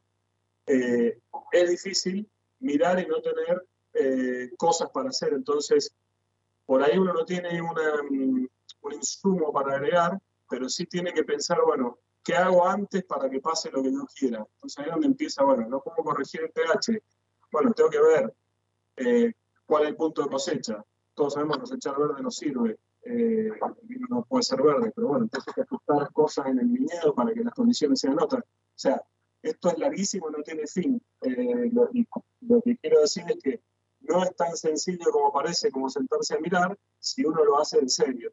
Y creo que, no sé, en Argentina tenemos muy buenas condiciones para hacer orgánico y tenemos técnicos de puta madre para hacer orgánico. El tema es que estamos todos medio hamburguesados porque todo lo compran en un tarrito y se lo echan a la finca y vamos yendo. La aproximación biodinámica, eh, ¿vieron por qué le dije que iba a salir corriendo? Em, incluye a la- al orgánico. Después, si quieren, no sé, hablamos de certificación, hay cosas, pero no sé, eso eh, es más fácil, no sé, se encuentra en todos lados. Yo lo que quería era contarles mi experiencia. La, la, la biodinámica incluye al orgánico, o sea, el concepto de ecosistema es, es como obligatorio. Eh, de hecho, para, para certificar biodinámico hay que estar certificado orgánico sí o sí. Em, la biodinámica, por ende, eh, incluye el concepto de ecosistema, pero es como una cosa más elevada, eh, porque se trata de tratar a cada finca como un organismo vivo que funcione solo. Eh, digamos, en el orgánico uno todavía puede hacer un montón de fertilizantes orgánicos para la finca y hay un montón de insumos orgánicos para el viñedo. Eh, en el viñedo orgánico eh, uno tiene que eh, tratar de que funcione solo sin traer cosas de afuera, de vuelta, porque si traes cosas de afuera tenés que pedir permiso, dar explicaciones, un montón de cosas que al final son más difíciles que ponerte a pensar cómo haces para hacerlo funcionar. ¿Esto qué significa? Que, bueno, eh, en vez de comprar un fertilizante orgánico, vas a tener que hacer un compost. eh, hay un montón, si uno se pone a hacerlo en serio, eh, realmente te das cuenta que cuando hay biodiversidad, eh, todas las cosas que muchas veces se considera que son malas o que son competencias, muchas veces están ahí por algo. O sea, lo que hay que preguntarse es por qué están ahí. Incluso, bueno, el tema, uno de los puntos que dice ahí es la visión holística. Bueno, no se lo voy a leer porque es aburrido, pero eh, yo creo que la diferencia fundamental que tiene la biodinámica es eh, que la visión holística es lo opuesto a cómo hemos sido educados. Nosotros fuimos educados con la ciencia reduccionista, que es aislar variables para explicar un fenómeno que termina siendo explicado fuera del concepto, obviamente de manera científica y por estadística, y me gustaría que sepan que la biodinámica también es ciencia. El problema es que, como no hay nadie que venga a poner guita para estudiar si Saturno influye sobre la fuerza formativa de la floración, eh, lamentablemente si no lo hacemos nosotros no lo va a hacer nadie. Entonces, no esperemos que haya una bibliografía científica al respecto todavía, y me parece que hay todavía muchas cosas, muchas instancias previas para, que están buenas de la biodinámica, digamos, todos un poco se burlan del calendario y de las cosas. O sea, la biodinámica eh, tiene como base que la- la- las cosas no son solo sustancias, son una mezcla de sustancias y energía. Pues si quieren lo charlamos, esto es para irse también, pero lo que decía la visión holística es, uno tiene que entender el problema y resolverlo dentro del contexto. El contexto del viñedo, no el laboratorio donde estudiaron eh, si tal hongo eh, reacciona de una manera en ciertas condiciones. Eh, y muchas veces eh, lo que pasa es eso. Cuando uno tiene mucho, por ejemplo, una maleza, eh, se da cuenta que la maleza está ahí porque el suelo tiene una condición y la maleza está beneficiando al suelo. Entonces, eh, justamente, creo que lo que, o sea, el ser humano que es tan de, de decir y de dominar y cómo tiene que ser todo, por ahí tenemos que dar un paso atrás y mirar eh, y tratar de entender qué está haciendo la naturaleza. Y realmente, en mi experiencia es increíble, porque después de varios años de biodinámica, les puedo decir que hay viñedos donde no se usa nada de cobre, hacemos vino sin absolutamente nada, hemos traído, bueno, de verdad, digamos, sin nada, eh, solo uva, eh, que de vuelta, es mi búsqueda, no, no, no, lo haga, pero sí lo que me parece es que tenemos que ser conscientes a la hora de comunicar, eh, porque una, que se dice muchas boludeces, como la que les conté, eh, y otra que el consumidor está confundido. Eh, también, bueno, se está confundido porque eh, se le dice que todos los vinos son naturales, que todas las empresas son sustentables, que todo, o sea, creo que en el marketing del vino es muy, muy bizarro lo que pasa, es muy feo. Eh, y creo que nosotros, que somos los que lo hacemos, somos los que tenemos eh, la responsabilidad ética de decir las cosas como son y ponernos a prueba nosotros mismos. Si vamos a decir algo, actuar en consecuencia. Eh, bueno, en la parte del vino, muy similar a la dinámica. Eh, en mi experiencia funciona muy bien eh, hacer trasiegos siguiendo los ciclos de la luna, porque el vino está más sucio, más limpio, y lo pueden medir con un turbímetro, una boludez. Eh, pero funciona bastante bien, como para defender un poco la parte de, de energía, que todos se caen de risa. Y la verdad es que eh, creo que muchas veces, no sé, a mí, eh, yo estudié en la facultad y me enseñaron un diagrama de flujo con, los agregados que se hacían en cada punto del proceso. La verdad es que yo empecé a probar primero cuando me olvidaba hasta ninguna levadura, el quilombado. Olvidaba sacar la levadura los tanques fermentaban igual. Y así de una, no sé, saqué las enzimas, saqué la levadura, eh, obviamente hacer otras cosas como trabajar con pH sanos implican tomar decisiones en el viñedo, hacer otras cosas.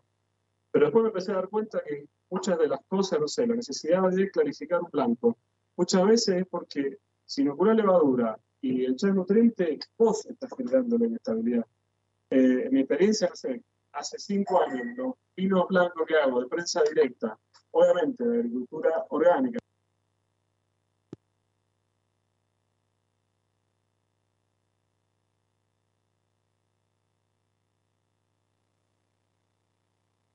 Bueno, ahí Gabriel, un apasionado, un apasionado del cachorro de, temas orgánicos, biodinámicos, naturales y demás, al punto de, este, como digo yo en, el newsletter, en la editorial del newsletter que salió hoy, eh, hasta, hasta rosa el talibanismo, pero bueno, es, un, eh, eh, es una filosofía para él, para, para todos los que hacen chacana y, y lleva esa bandera. Y en tren de llevar esa bandera también lo que hace es desmitificar algunas, algunas cuestiones y, echar por tierra algunos preconceptos, algunos prejuicios respecto de lo que significa hacer vi- vinos biodinámicos, vinos orgánicos y demás. Sí, la verdad que Chacana eh, tiene, tiene productos muy buenos, ha, ha ido evolucionando, ha ido mejorando y es una de las bodegas eh, junto con Domaine Busquet, justamente de la que hablábamos hace un rato, que lleva lo orgánico a un nivel de calidad eh, muy, muy bueno. Vamos a hacer una, una pausa, ¿sí? También para no, no, no saturarlos con, con tanta info y para que no sea tan pesado. Vamos a hacer una pausa porque eh, ahí, ahí lo, veo a Matt en, en pantalla, pero básicamente lo, lo que, miren, miren qué camisa peló Matt, impresionante. Le- Les decía, vamos a hacer una pausa y a la vuelta eh, no va a estar vino, vino el mundo, sino que la idea es que este eh, Guille Corona va a estar dando una charla justamente respecto de eh, clima y suelos en, en Valle de Uco, así que va a estar lindo para, para no, no haga eso, no haga eso, yo estoy con un mate cocido, pero bueno, está mostrando la copa, no haga eso, Berrondo. No, ahora, ahora vamos a, servir algo. Y, mm, y les decía, entonces, hacemos una pausa ahora, un poquito de, de música, Mati ahí sorprendiendo con algún tema, y a la vuelta la charla de Guille Corona sobre clima y suelo en Valleduco, que me parece eh, súper interesante poder compartirla con todos ustedes. La, la verdad, como les ponía recién en el chat de eh, YouTube, gracias, gracias a los que están ahí del otro lado. Em, sé que para alguno le puede resultar, sabemos con Matt, que para uno puede resultar a lo mejor algo denso o algo pesado una charla esta es un sábado a la mañana, pero creo que eh, es algo único y además único medio trayendo un evento de este tipo para compartirlo con todos ustedes. ¿sí? Eh, nada, comentario, como decía hace un rato, el, chat, el, Nat Sharmat se presentó antes de tener etiqueta en Vino el Finde. Bueno, hoy la reunión de los taninos en directo en Vino el Finde, también para compartirlo con ustedes. No sé si Matt, ¿querés hacer algún comentario?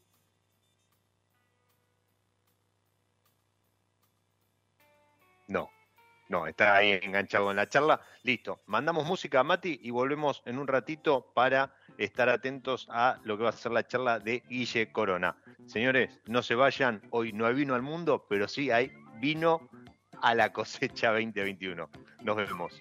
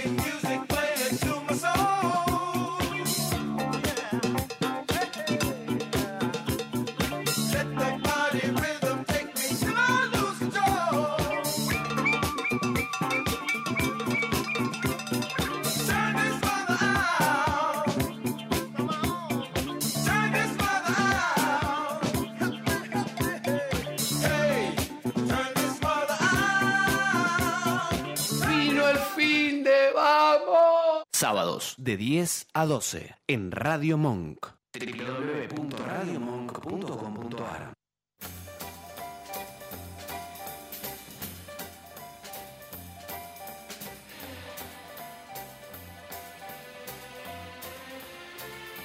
Hoy no, hoy no, hoy no hay Trotamundo, no, hay Nicola Ibarri, pero sí había Idris Mohamed haciendo Turn Muta Out en, esta mañana de sábado acá en radiomonk.com.ar, acá en Vino el Fin de acá en el canal de YouTube de Radio Monk.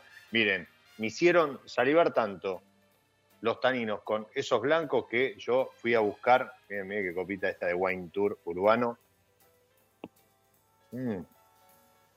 Les cuento, estoy con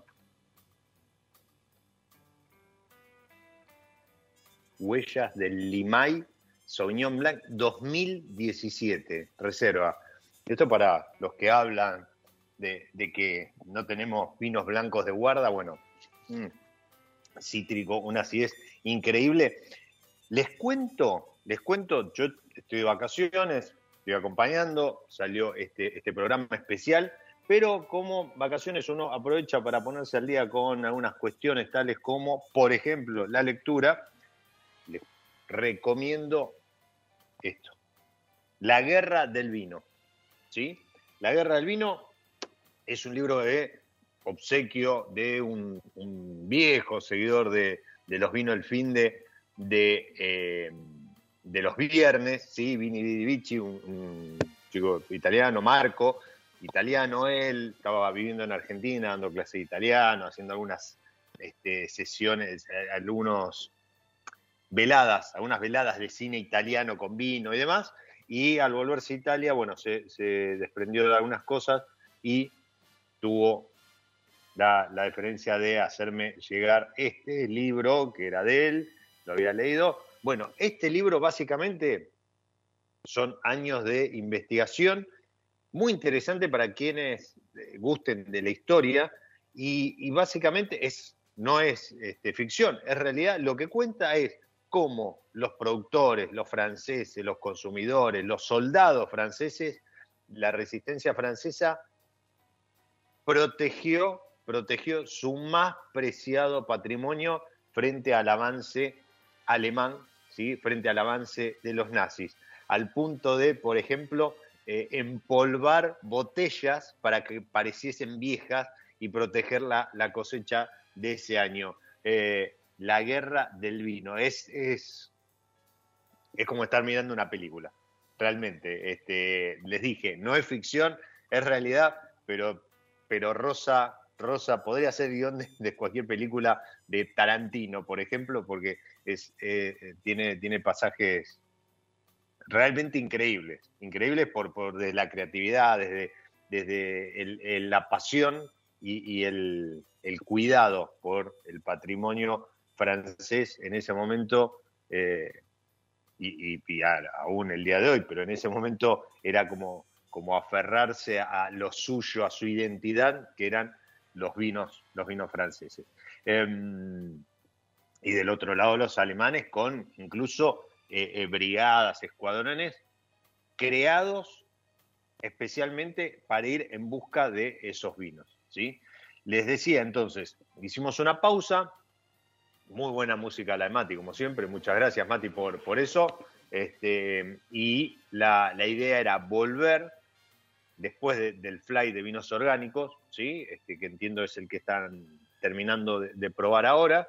Ahora le vamos a pedir a, Matt que, nos libere el micrófono. ¿Para qué? Para estar atentos a una charla que se viene en cabeza de eh, Guille Corona, ¿sí? creo que todos lo conocen, arroba geografía del vino en, en Instagram, Geografía del Vino, su libro, sobre suelos versus clima en UCO.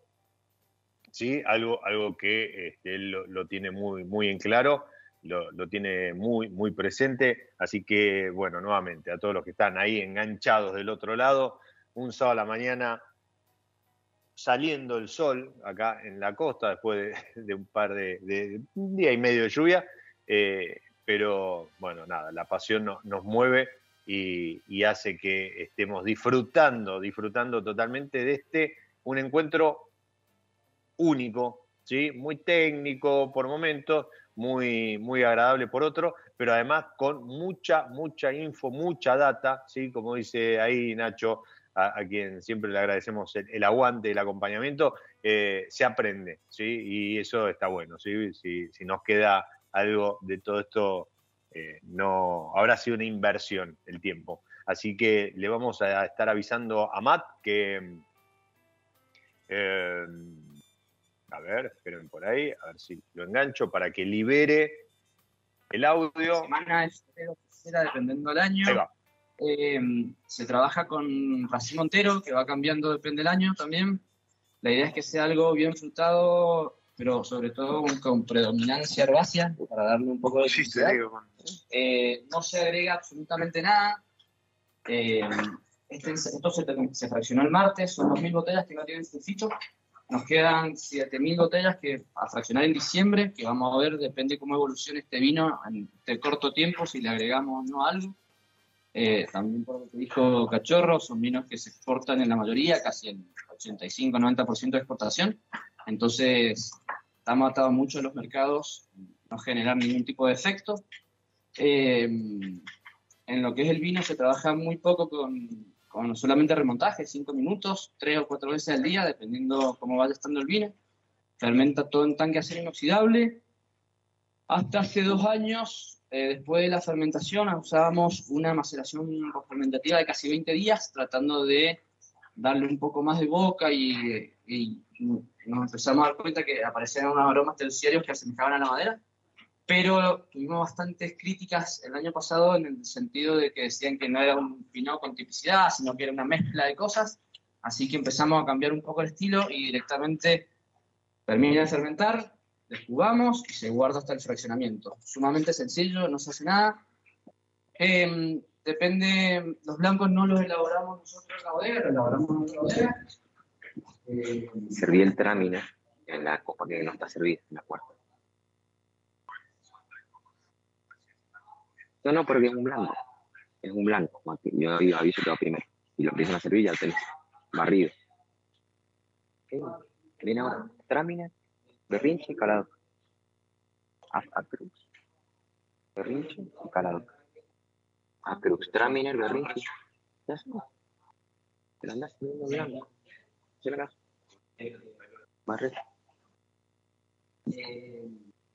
¿Qué más? Bueno, nada, eso se vino, es un Tron 777 bastante productivo. Eh, siempre es bastante verde la, cosecha, eh, lo han probado ahora.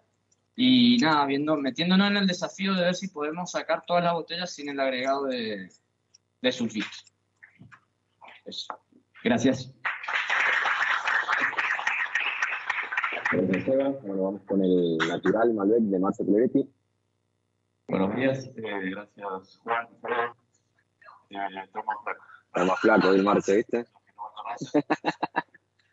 Eh, bueno, eh, el segundo vino es un Malbec natural, sin añadido sulfuroso, de un viñedo en transición orgánica. Bueno, está elaborado eh, con muchos agregados, todo lo contrario a lo que dije. Bueno, pero. Eh, pero no puedo tener su pico, no puedo ir a su pico. Eh, ya está muy claro. Entonces, no, no, vamos a hablar un poquito de la vinificación. Eh, el viñedo solamente, eh, voy a decir que es un viñedo en transición a, a orgánica. Y, y bueno, lo que- en lo que estamos trabajando en, en, toda la- en todos nuestros vinos es eh, bajar justamente eh, el uso del anhidro sulfuroso. Eh, para empezar a trabajar en esto, hemos hecho este vino, eh, vino sin agregado sulfuroso, pero hemos querido, eh, como somos nuevos en esto, hemos querido incorporar eh, algunas cosas para eh, que el vino salga bien. ¿no? El vino ya está embotellado, eh, se cosecha a fines de marzo, principios de abril.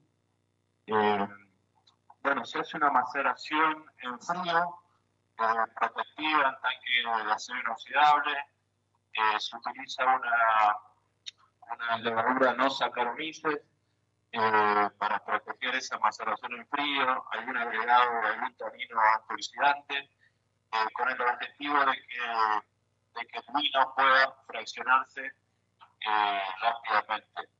Bueno, después se, se va a inocular una levadura eh, con baja producción de sulfitos, de sulfuroso, y se coino- coinocula con bacterias, bacteria láctica. La idea un poco de esto es que al momento del descubre el vino se filtre, inmediatamente se embotelle para, obviamente, eh, que el vino no, no sufra ningún tipo de oxidación y para que el vino eh, no reciba agregado de, de anhídrido sulfuroso. Eh, nuestro objetivo tiene que ver con, esto y también con un vino que, que, sea rico, que sea eh, bien frutado y que, bueno, a pesar de, de, de ser un vino nuevo, que sea un vino bien, bien bebible, bien, bien tomable, bien, bien dulce. Eh, el unido se encuentra en el, en el campo de Clos, eh, un poquito más hacia el oeste, cerca de la bodega de Michel Roland, para aquellos que, que conocen.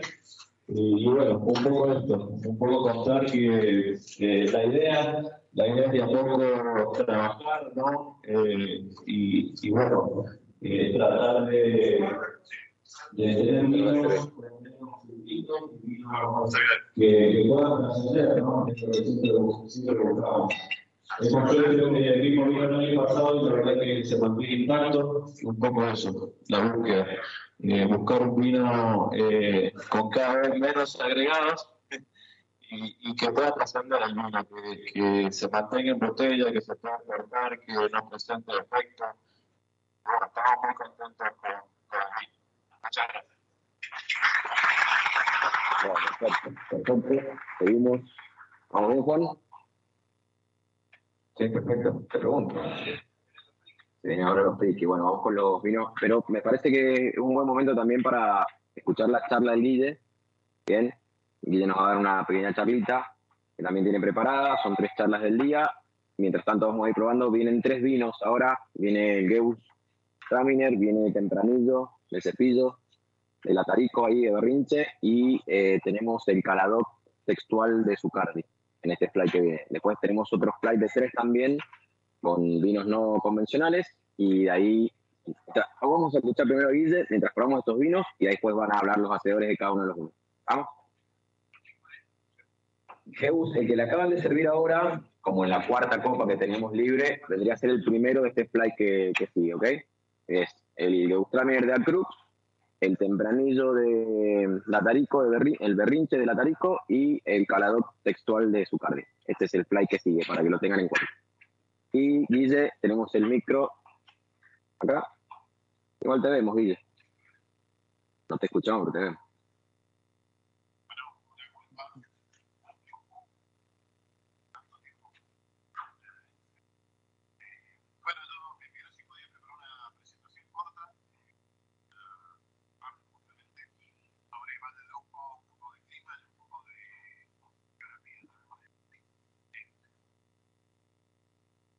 Son 20 minutos y tengo, creo que son 15 slides, así que va muy rápido. No, hay cosas que son más técnicas que la, la, la movieron, hay cosas que son muy contra simples, por ejemplo. Es una presentación que ya tenía preparada, es más, si la ven, dice julio 2020, así que hice un copy paste, no le voy a explicar a ustedes dónde está el Valdeduco, pero se montan ciertas cositas que por ahí desconocen. En- bueno, todos han estado ahí, el Valle Duco va de norte a sur, es alargado, es un valle, eh, a mí muchos, muchos que van al Valle Calchaquí me dicen, ¿dónde está el Valle de Duco? Dice, yo veo, llego, no sé, llego a Tupungate y veo la montaña enfrente, pero nunca veo del otro lado montaña. Y en realidad hay una, hay una lomada que lo cierra, eh, bueno, tengo para mostrar, no importa, hay una lomada que lo cierra hacia el este, pero que es mucho más sutil que la que lo cierra hacia el oeste, por eso yo siempre hablo de un valle asimétrico. Cuando vos te vas a los Chacales, o te, inclusive te vas a Gualtallarí y mirás hacia el este, a ver que estás a tu misma altura, inclusive más alto, una cerrillada que, es lo que hace que se transforme en un valle. Y como todo valle, el aire frío drena hacia abajo y por lo tanto nos tratamos. Otra cosa que dice, a ver, yo soy paso por, por Mendoza, ¿no? San Guardeche, Control de Zapata, entro ya no veo viñedos, no veo viñedos, salgo de Tunuyán, sigo siempre viñedos, cruzo el río Tunuyán, entro a San Carlos, no veo viñedos, casi llegando hasta Eugenio Bustos, porque la 40 va por el fondo del valle y en el fondo del valle es donde se acumula el aire frío. Entonces la distribución de las viñas siempre se da en una región central. En esa imagen, lo que está en el fondo no a ver nada, pero bueno, aparecen en blanco todos los viñedos del Valle de que van a ver que es como un cordón, que no está ni muy alto ni muy bajo. Muy alto por helada y muy bajo por helada. La, la misma situación. Eh, esa es la distribución altimétrica de los viñedos. Eh, van a ver en colores azules eh, lo que se encuentra entre 900 metros y eh, los viñedos más altos se ubican dentro de lo que es Chuchumato porque es lo, donde nosotros podemos cultivar. Lo más alto que podemos cultivar, por ejemplo, en San Carlos, es la calle Los Villos para arriba, la finca de Cordobese, que llegamos a 1180, 1200 y te la pegás contra el cerro, ¿no? Es más para cultivar.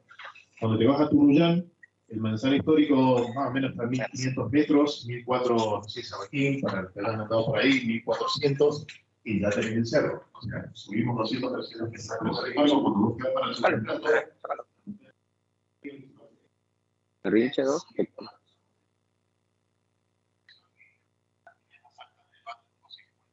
Sí, ahí pensando, por ejemplo, hablando de viñedos de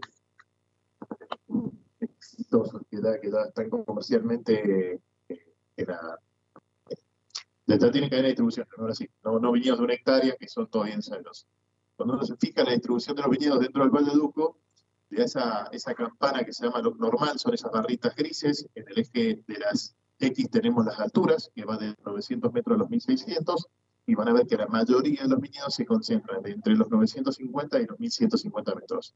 ¿Qué es lo que tenemos ahí? Ahí tenemos el distrito de los árboles, ahí tenemos Cordón de Plata, ahí tenemos el grueso de la consulta, que es donde está la masa de viñedos. Sí, hay viñedos en Guadalajara en un montón de lados, pero la masa de viñedos, la masa crítica de viñedos se encuentra eh, concentrada en esos sectores, en esos sectores medios.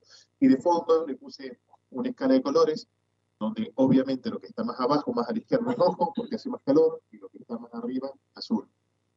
Y en esa distribución nosotros podemos ir determinando ciertas zonas. Por ejemplo, la consulta se encontraría ahí a la izquierda, los chacales se encuentran en la región central y Guadalajara en la región más alta. Entonces también podemos ir viendo una distribución de alturas y la parte climática. Lo que yo hice hace unos años fue tomar, pedirle prestado a varios de los que están presentes acá, las estaciones climáticas que ellos tenían, porque si no habíamos contingencia habían solo seis, de las cuales andaban tres la mitad del tiempo.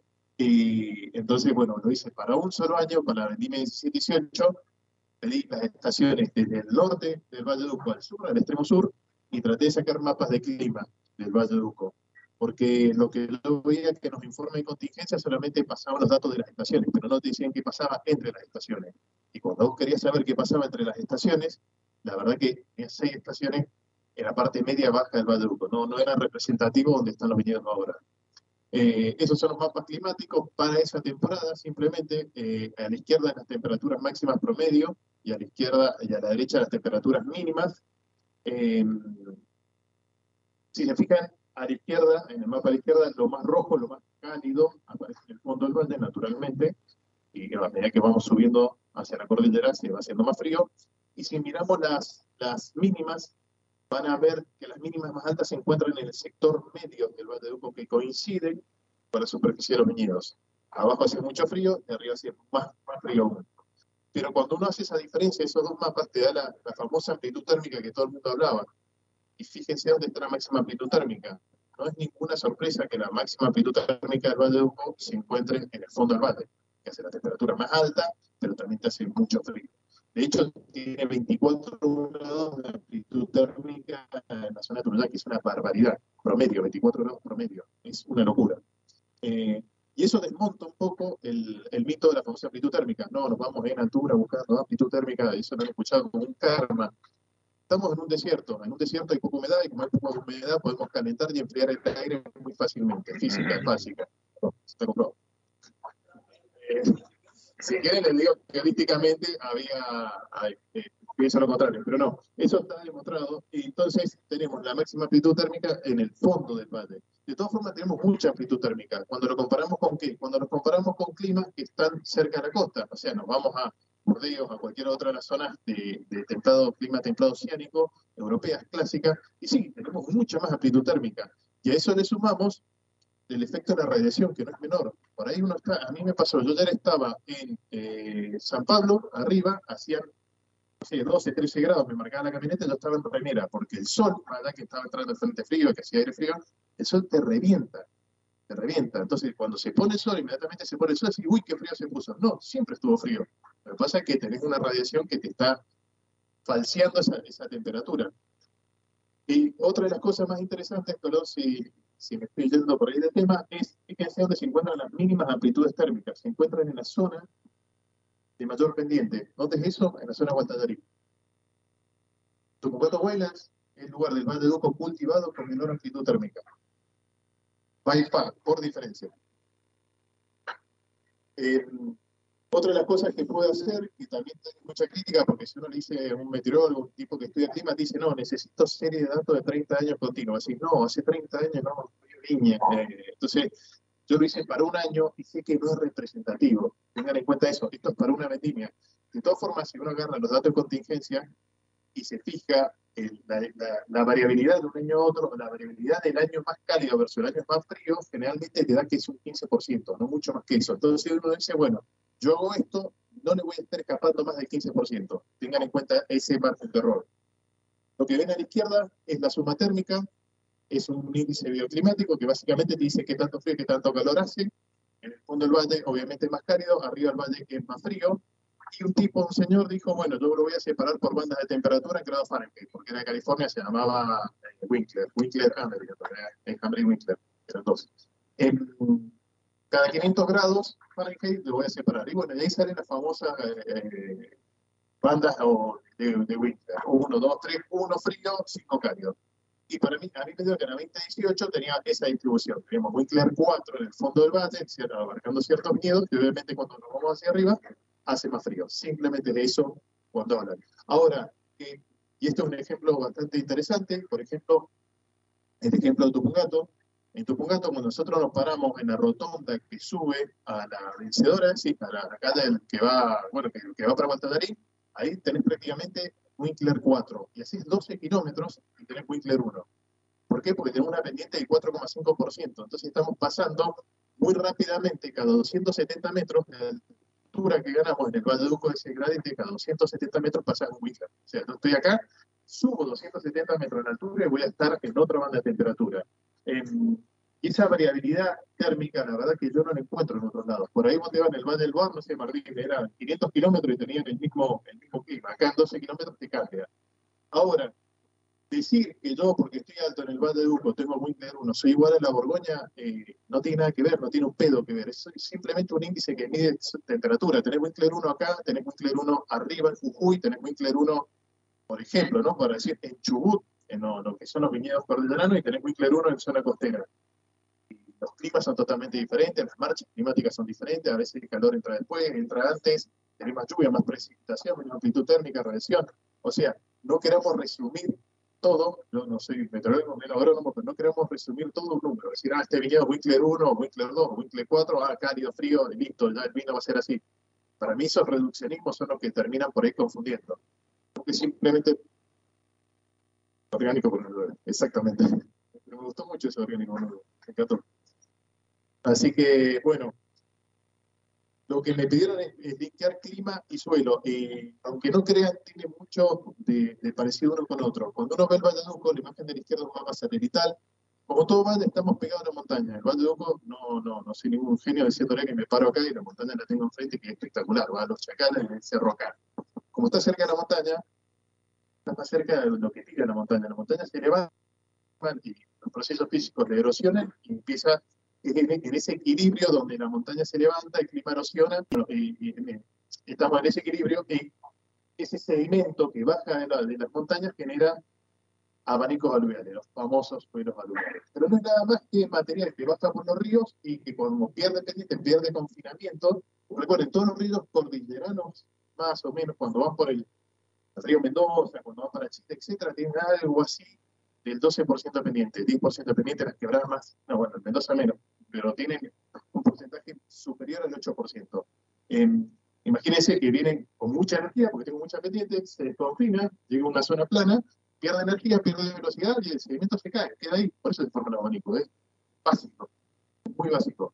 Eh, cuando uno le, le calcula la, la pendiente a la zona del Valle Duco, que es la imagen de la derecha, azul, valores fríos, valores bajos, y fíjense que el verde, amarillo, rojo son valores más altos. Va a ver que el Valle Duco cuenta de, de- de dos situaciones. ¿Estamos en los abanicos pegados a la montaña o estamos en la parte distal de los abanicos donde tenemos mucho menos pendiente? Donde tenemos menos pendiente, hay un libre pendiente, ahí, donde tenemos eh, menos pendiente, tenemos material más fino, donde tenemos más pendiente, tenemos material más grueso. Simplemente es eso. ¿Qué es lo que es más pendiente? 3,5, 4%. ¿Qué es lo que es poca pendiente? 1%, 0,8%. Y el cambio es abrupto. Uno va por ahí, no se dan cuenta cuando suben por el cordón de plata, la ruta del- la, rotonda del guitarrero, entran para el cordón, pasan el cordón, pasan la, la, la 99, ahí un cabo- pasan un arroyo seco y ahí la pendiente cambia abruptamente. Si lo han hecho en bici alguna vez, se, nota y mucho. O si no, en bajada pongan el punto muerto de la camioneta y van a. Importa, eso lo vamos a pasar. Yo lo que hice, que no, no, no fue nada de otro mundo, en su momento fue simplemente separar, cambiar esa línea, decir, bueno, ¿dónde está el quiebre pendiente? Todo lo que está hacia la montaña es un abanico, que que aparece en verde, después, y todo lo que está hacia abajo es amarillo.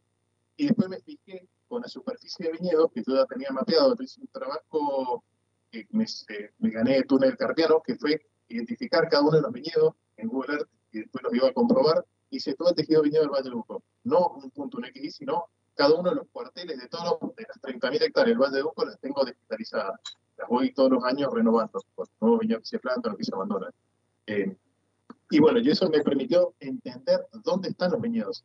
Si se fijan, los viñedos del Valle de Uco están la inmensa mayoría en los abanicos alluviales, casi 90% en los abanicos alluviales. Y muy pocos viñedos se encuentran en la zona amarilla. ¿Por qué? Porque en la zona ama- amarilla tenés mucho riesgo de heladas. Te estás acercando hacia el fondo del valle y tenés riesgo de heladas. Cualquier consulta me van, me van diciendo.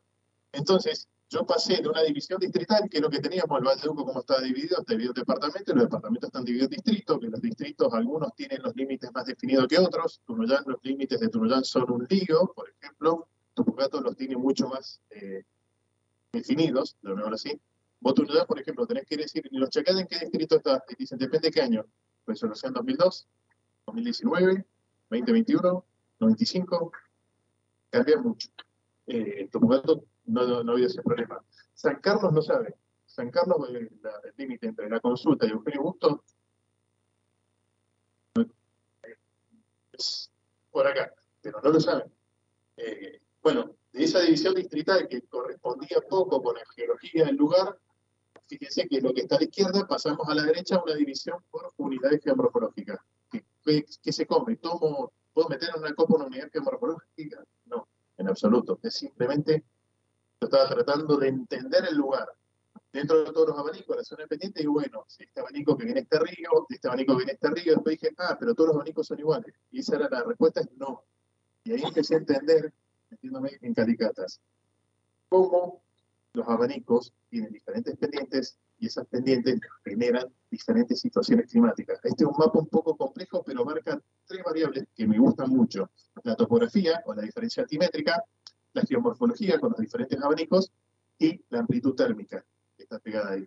No sé si la, la- la- lo ven. Es un corte que va de oeste a este a la, a zona más o menos de Tupungato. Entonces, viendo cómo las diferentes pendientes, el incremento o el decrecimiento de las pendientes, eh, causadas por los diferentes abanicos, generaban situaciones térmicas diferentes. Eso es lo que también vamos a ver. Y ese es un linkeo un poco entre, entre un clima o la parte climática y la parte del suelo. Por ejemplo, hay un abanico que es muy grande, que es el del río Tuyán. Ese abanico es grande. Hay una, hay, hay una ecuación muy, muy, muy simple, es las cuencas, las cuencas de aporte muy grandes, como el río Turuyán, que es muy grande, que trae mucha agua, generan abanico más grande. Como que tiene más distancia de transporte, porque obviamente son cuencas más grandes, las rocas que tengan son en general más chicas. Y como son más chicas, eh, los abanicos tienen menos pendientes. El abanico del río Turuyán tiene muy poca pendiente. Entonces, en 25 kilómetros tenemos apenas 1% de pendiente. Como tenemos poca pendiente, tenemos poca variación climática. Tenemos una superficie que casi todo el abanico del río Turuyán es Winkler 3 y Winkler 2. ¿no? Para ponerle nombre, para decir, bueno, En cambio, por ejemplo, el abanico de los chacales, que la cuenca es mucho más chica, del paso del portillo, es un abanico que tiene mucho más pendiente. Quien haya estado en los chacales se da cuenta que es más pendiente que cuando vas por acá del indio. Ese abanico en apenas 15 kilómetros tenés una diferencia altimétrica de 600 metros. Entonces, como una cuenca de aporte chica genera un abanico más chico que tiene más pendiente, y al tener más pendiente tenemos más diferencia altimétrica y tenemos mayor diferencia en la parte climática. Fíjense cómo uno condiciona al otro y viceversa. Qué aburrido, ¿no? Esto no tiene que ver con vino, siempre digo lo mismo. Eh, una cosa que me pasaba a mí era que decían de, diversos, por ahí algunos expertos, entre comillas, decían, no, todos los abanicos aluviales son lo mismo. Yo me lo creía al principio, son todos lo mismo, decía.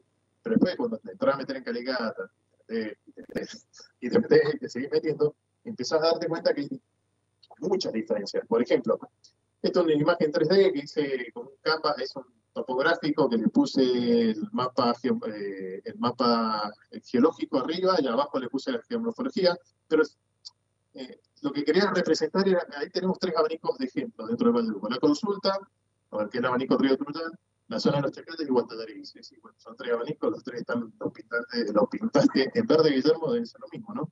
Y la verdad que no, no todo es lo mismo. Cuando te vas metiendo en algunos de ellos, eh, tienen evoluciones diferentes, tienen edades diferentes y tienen preservaciones diferentes. Cuando estamos en el ambiente del 4% pendiente, como estos abanicos, 4% pendiente, o sea, 4% pendiente son 4 metros cada 100 metros, una pendiente muy grande, una pendiente que si se tiran en bicicleta, tienen que andar frenando, porque acelera, acelera, acelera. Cuando tenés esos ambientes de 4% pendiente, también va mucho lo que es la preservación del abanico a muchos le ha pasado, no sé si compran buenos arbolitos, han venido después de una gran lluvia, como quedan todos los socavones en, en, algunas fincas, o directamente aluviones que se han llevado ciertas fincas. Entonces, cuando te metes en cada uno de, esos sectores, vas a ver que hay diferentes perfiles de suelo. Hay abanicos que tienden a ser más arenosos, por ejemplo, en algunas zonas de Guatadería, algunas zonas de los Chacales, algunas zonas bajas los abanicos tienden a ser más pedregosos, algunos sectores tienen a tener mucho más carbonato de calcio que otros, y todo eso tiene que ver con la preservación y la evolución. Entonces, estudiando cada uno de esos abanicos, estudiando cómo se generaron y cuáles fueron los procesos que los afectaron, empezamos a entender por qué tiene esa distribución de suelo. Y si podemos entender por qué tiene esa distribución de suelo, podemos ser, eh, uy, se me fue la palabra, podemos, eh, podemos extrapolar y ver en otros sectores qué es lo que nosotros nos vamos a poder encontrar. Esto es un ejemplo de la variabilidad de los abanicos, que digo, son muy variables. Eh, esto es una finca, ¿te parece conocida? Lo que tiene a la derecha es un mapa de profundidad de suelos. Eso, fíjense que justo arriba aparecen las hileritas. Cada uno de esos puntos es una calicata. Cada valor dentro de esa calicata dice calicata, el número de calicata y el valor en profundidad. Por ejemplo, la del centro dice calicata 93 140 centímetros. Y ven que hay color rojo, ¿no? Color rojo profundo. Lo que yo hice, la que me voy a cruzar, hago todo lo que estoy haciendo la presentación, doy la espalda al público, no importa.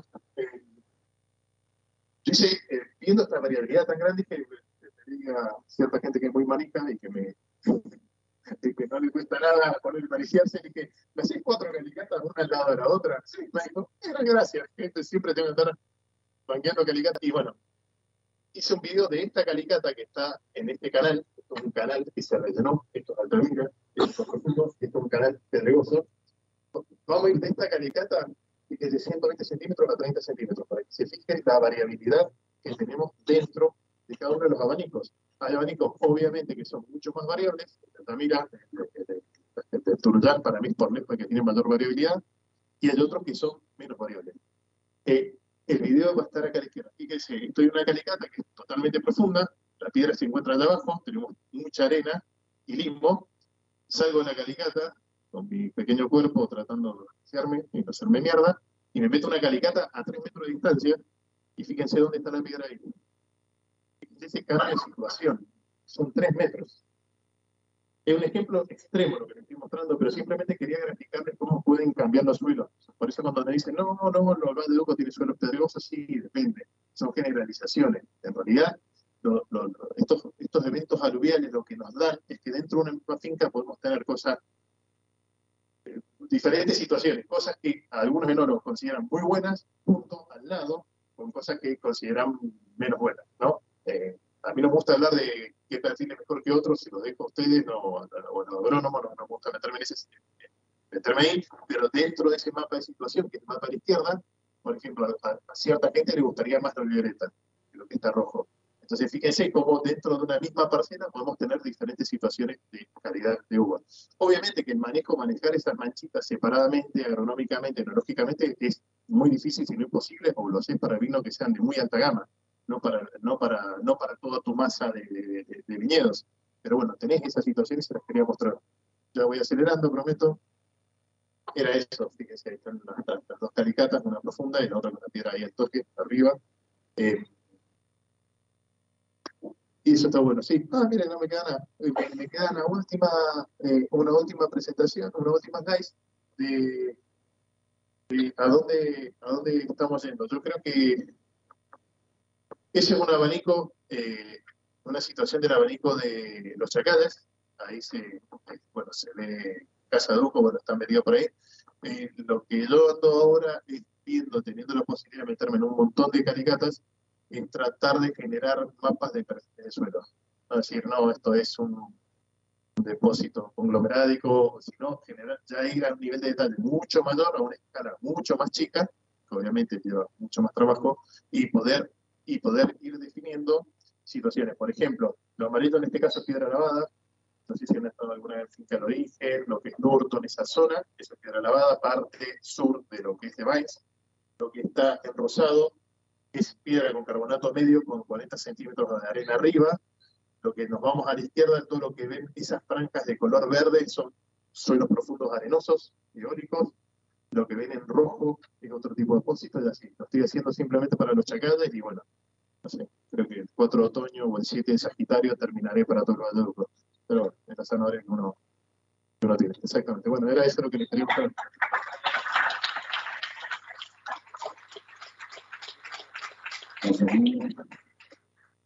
Bueno, seguimos, con el flight que tenemos servido. Vamos a pasar a los productores, tanto de Alpha Crux, que tiene este cambio de imagen.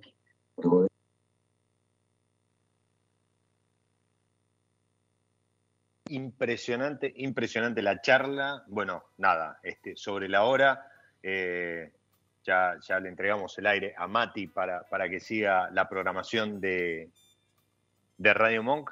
Eh, quería ver si, si entraba justo, queríamos ver con Matt, si entraba justo la charla de Guille Corona, entró justo, así que fue genial poder compartirla. Ahí lo vemos, lo veíamos en pantalla a, a Martín Kaiser también. eh, preparando seguramente una siguiente charla. Esto sigue, ¿sí? Le, le agradecemos también a Matt que nos haya permitido y a los taninos que nos haya permitido, que nos hayan permitido ser único medio en exclusiva, participando, transmitiendo la charla y, y compartiendo con ustedes eh, este, este momento. Eh, en el año 2018, cuando yo comencé a trabajar en la bodega, lo, lo mandamos a la masa, lo comparamos Sí, muy sí, en las charlas. Nosotros no, nos despedimos, ¿sí? Le mandamos un, un fuerte, un fuerte abrazo a todos. Muy buena semana. La semana que viene volvemos a, a la- al formato habitual. Vamos a seguramente de estar con Moscatel, va a haber vino el mundo y demás. Les deseamos muy buen fin de. Señores, disfruten. Como siempre, cuídense, cuiden a los suyos, vacuna, alcohol en gel, barbijo, allí donde sea necesario, no se amontonen y, pronto vamos a estar saliendo de esto y volviendo totalmente a la normalidad. Les, nos despedimos, les mando un fuerte abrazo, gracias a los que se engancharon y disfrutaron con nosotros de esta exclusiva charla de taninos para Vino el fin de, porque llegó el sábado y vino el fin de. Chau. Vino el fin de. Primer magazine federal del mundo del vino. Sábados de 10 a 12. A seguir disfrutando. Hasta el próximo encuentro. Vino el fin de. Radio Monk. El aire se crea.